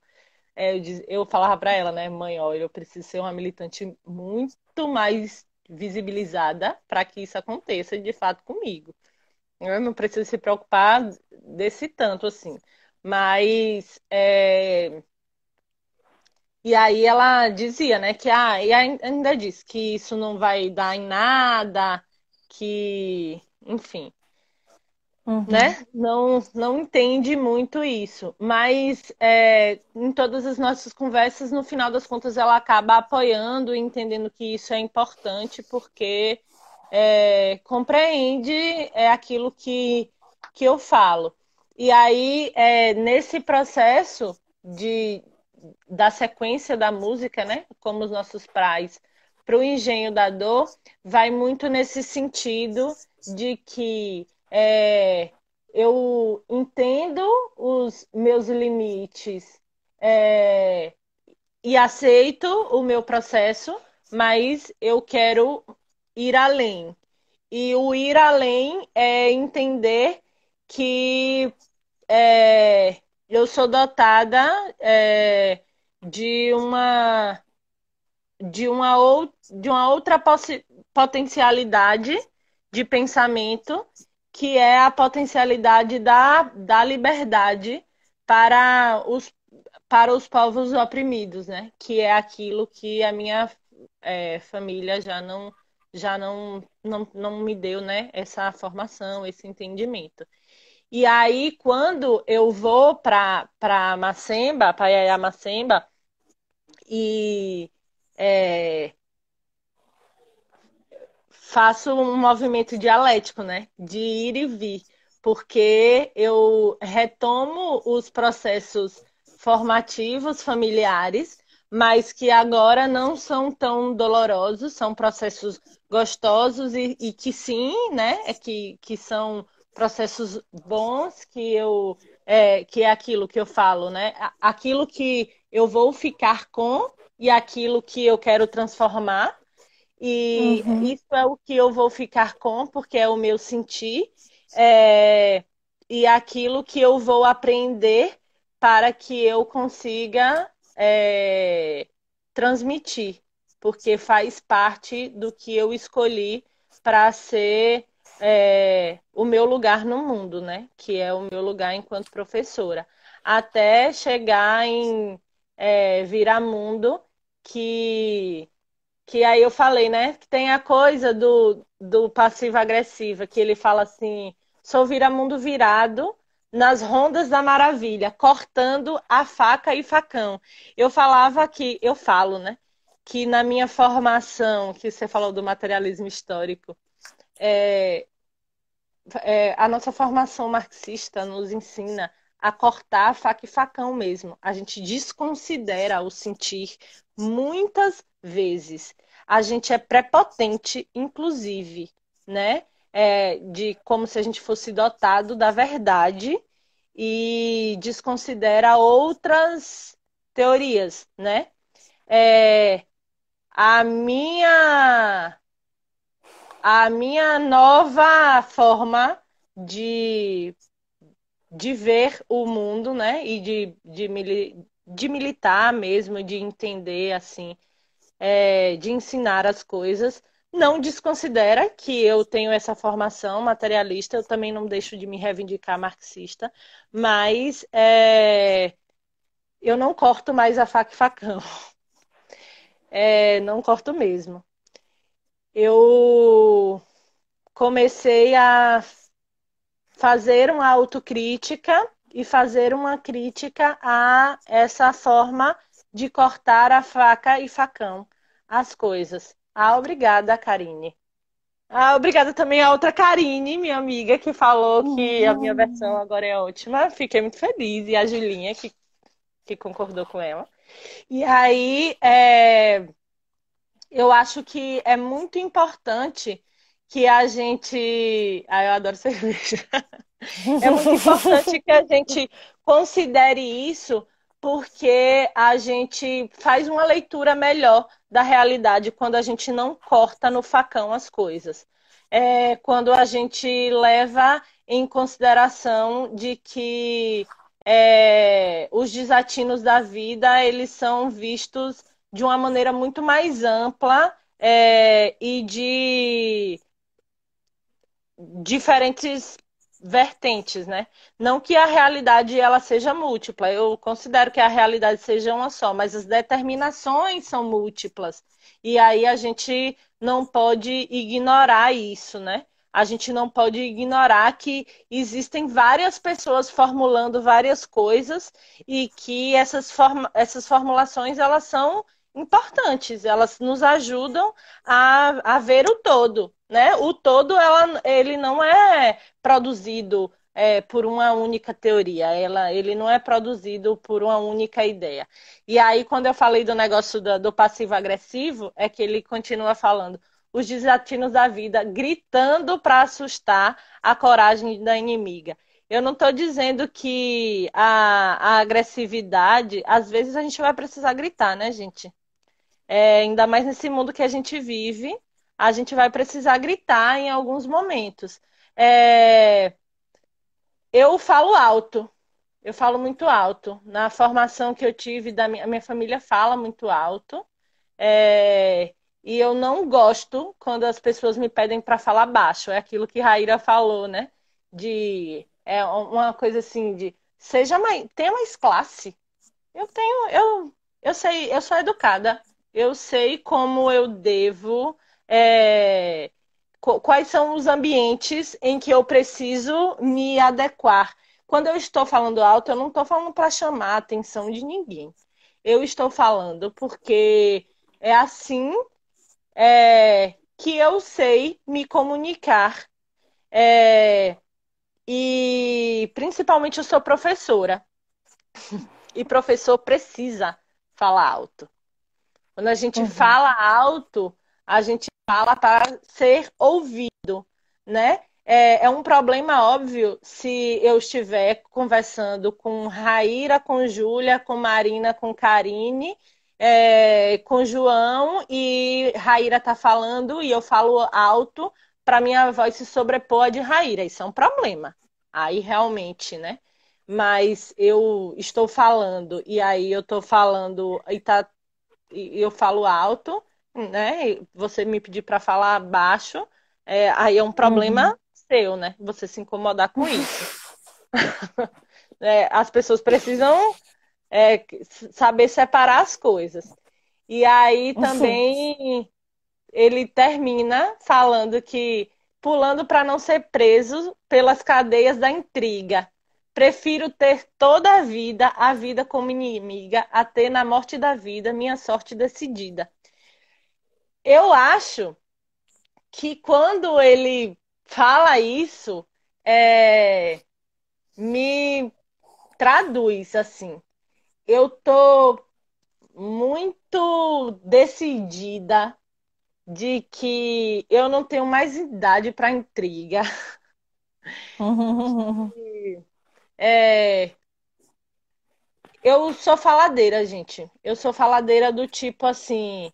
Eu aprendo aquilo que você disse, né? Eu aprendo as coisas e eu quero transmitir logo essas coisas, né?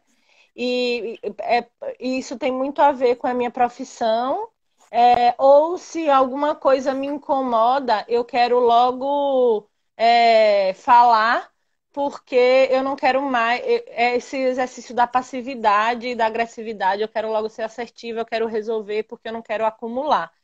Mas é, eu também não quero. É, a gente né, durante a juventude cultiva muito as coisas é, da fofoca, é na nossa formação de gênero, é, a gente. A maledicência. Minha, minha tia falou isso, maledicência, ficar falando, a arte de falar mal do outro, né? Tipo assim, tanta coisa para falar, a gente escolhe o que dá para falar mal e fica falando. Uhum. Isso fala muito da gente, né? Inclusive. É... Quando na nossa formação de gênero, a gente é muito é, educada a rivalizar dentro da com as outras mulheres, né? A, a famosa rivalidade feminina. E aí, é, isso é algo que eu necessariamente quero abolir da minha vida, assim. É, não que a gente uhum. ainda não reproduza muitas coisas, né? Que a gente ainda não tenha muitos limites, é, porque ninguém aqui está dizendo que a gente é desconstruidona e que, pô, massa, olha aqui essas meninas terapizadas, né? Que maravilha. Mas eu estou dizendo que a, a, a, a conexão entre essas, essas músicas é eu entender que é, a, o meu processo terapêutico. Boa tarde, esse rapazinho que tá dando boa tarde é meu irmão, gente, uhum. Álvaro. Uhum. e aí a, a conexão é, entre essas músicas me faz entender que é, eu sou uma pessoa em processo de constru... desconstrução e construção, mas eu sou uma pessoa, né? Eu não deixo de ter é, os meus limites e os meus acertos e que tudo bem, né? Uhum. Eu, eu, quer, eu quero muitas coisas e eu compreendo que eu sinto muitas coisas e que nesse processo eu vou me relacionar com pessoas e eu preciso ter a dimensão desse todo para que é, a gente construa junto um mundo melhor para todo mundo, porque a gente não está sozinho. E é importante uhum. todo mundo saiba disso, a gente não está sozinho. Ah, tem duas coisas que eu queria comentar de tudo isso que você falou antes da gente finalizar. Que você falou várias coisas, assim, é, e eu fiquei com duas muito fortes, assim. Uma que você colocou da, nessa ordem das músicas, você escolheu primeiro é, trazer as músicas que falam. Primeiro, eu acho que foi primeiro, sim, trazer as músicas, é, como Nossos Pais Engendador, que falam da relação familiar, mas com, com algumas dores, né? Algumas questões fortes, pesadas e tal. Mas aí logo depois você traz uma música que tem essa relação com a família, com a família de uma, de uma outra perspectiva, assim. E aí eu sinto que isso acontece muito na terapia, assim, depois que eu consigo olhar para relação, qualquer relação que eu tenha é, algumas questões dolorosas e eu trabalho essas questões, né, a ponto de tipo assim sentir tudo que eu tinha para sentir, botar para fora tudo que eu tinha para botar, tanto falando, contando a história, quanto sentindo mesmo, chorando e tal é, eu consigo olhar para aquela relação ou para aquela pessoa ou para mim mesma, né, para minha história, se for uma coisa que tem a ver com a minha história, que não tem relação com ninguém é, de uma maneira direta, eu consigo olhar para aquilo de uma maneira, maneira mais amorosa e mais carinhosa, que é como você faz na música da Betânia, porque é, eu achava que eu, que eu tinha um, um carinho e um amor antes, mas depois que, que passa por essa por essa catarse, digamos assim, da dor, intensifica muito mais a, a, o amor. E é, porque é como se eu conseguisse olhar ele na sua plenitude assim. E eu tenho aprendido bastante isso né? Porque eu tenho uma resistência muito grande com o deixar me deixar ficar triste e tal. E aí eu percebo quanto que né, é, esse amor ele fica uma, de uma maneira mais plena assim né? Já passei por situações com o Felipe de crises assim existenciais na nossa relação. E logo em seguida assim como é que a coisa fica também eu acho que tem um pouco a ver com isso né? É, de, de ter mais honestidade com, com tudo que aconteceu, com, com, com a realidade daquela história, e também amar com aquilo, não apesar daquilo, sabe? Que, que eu acho que também que acontece aconteceu um tempo com a nossa família, com os nossos pais, com a nossa relação assim com os familiares. Eu pensei um pouco nisso quando você falou dessa relação dialética. E a outra coisa que eu pensei também, quando você disse do mal dizer, né, é que hoje eu observo, não, não que a gente seja desconstruidona e tal, mas eu me sinto, essa versão aqui, Raíra, de 2020, me sinto muito mais atenta no que a gente conversa é, do que eu me sentia antes. Eu até comentei isso com a Rayane e ela, e ela teve a mesma percepção. Tipo, antes é, sei lá, quando eu estava na faculdade, no ensino médio, sei lá, eu, eu ficava conversando com as pessoas e tal, e, tipo, eu não, não me atentava aos assuntos em si. Hoje eu vejo, pô, a gente está meia hora falando mal de uma menina que postou uma foto, sei lá o quê. Sabe? Tipo, pra quê? Aí hoje eu vejo, pô, a gente tá mó tempão contando histórias. Tipo, eu contei minha história sobre, sei lá, amor, aí ele contou a história dele sobre amor, ele contou. Hoje tá falando de ideias. Tipo assim, aí eu, eu tinha, tinha uma visão de que as coisas. Tipo assim, é diferente de você ficar falando de pessoas, né? E geralmente falando mal também. Então eu, eu não que eu não fale mal das pessoas, galera, que eu falo também, mas eu percebo muito mais, eu me sinto muito mais atenta no que, que a gente tem conversado, sobre o que a gente tem conversado, se é sobre ideias, se é sobre pessoas, se é sobre a nossa história, se é sobre as nossas, nossos afetos, sabe? Eu percebo muito, tipo, com os meus amigos homens, o quanto que falar de afetos não acontece, eu tenho que puxar, eu tenho que ficar tipo, e aí, mas como você está se sentindo? E com as minhas amigas mulheres, isso é a primeira coisa, ah, eu preciso falar sobre isso, sabe? Então, tipo assim, eu fico percebendo para, por onde os assuntos é, correm hoje, assim. E que o mal dizer tem diminuído cada vez mais os meus círculos de amizade e eu fico feliz. Mas é, é, é, uma parada assim interessante. E eu acho que tem um pouco a ver com a terapia, essa coisa de ficar atenta no presente, no que está acontecendo, em, em, como as coisas, sabe, saem da boca, enfim. Exatamente. Eu gostei muito dessas duas coisas que você colocou. Acho que a, o fechamento que você fez também das músicas é muito, muito bacana, assim, porque faz essa percepção é, de maturidade, né? E, o, e a última música para mim é isso mesmo, assim, é, é a sua autodeterminação olhando para a sua história e sabendo por onde os lugares que você passou, né? Por onde você andou. Eu amei Ariana, as, todas as músicas, eu não conhecia é, essa do Engenho da Dor e essa última do Gilberto Gil. Então, eu fiquei muito feliz de ter conhecido. Gostei muito porque a gente matou saudade enquanto eu estava ouvindo, fiquei pensando na Bahia e nas nossas conversas, nas nossas alguns perrengues que a gente passou também, né? E no, e no momento de prazerzinho. Eles... E, a, e a parte que ficou no Facebook, que são as fotozinhas nas cachoeiras, mas também foram vários perrengues. Foi muito, muito legal é, experimentar essas músicas hoje de manhã pensando em você. Eu amei. Muito obrigada. Ah, eu também, amor. Muito obrigada. Uhum. Primeiro por me visitar. Foi ótimo te conhecer. E seu projeto é genial, viu? Não esperava menos de você, porque você é muito inteligente, uhum. muito sagaz, muito sensível. Obrigada por, ah, pelo obrigada. Convite. E eu acho que é isso uhum. mesmo, gente, ó. Façam terapia. Quanto mais terapia a gente faz, melhor a gente se torna.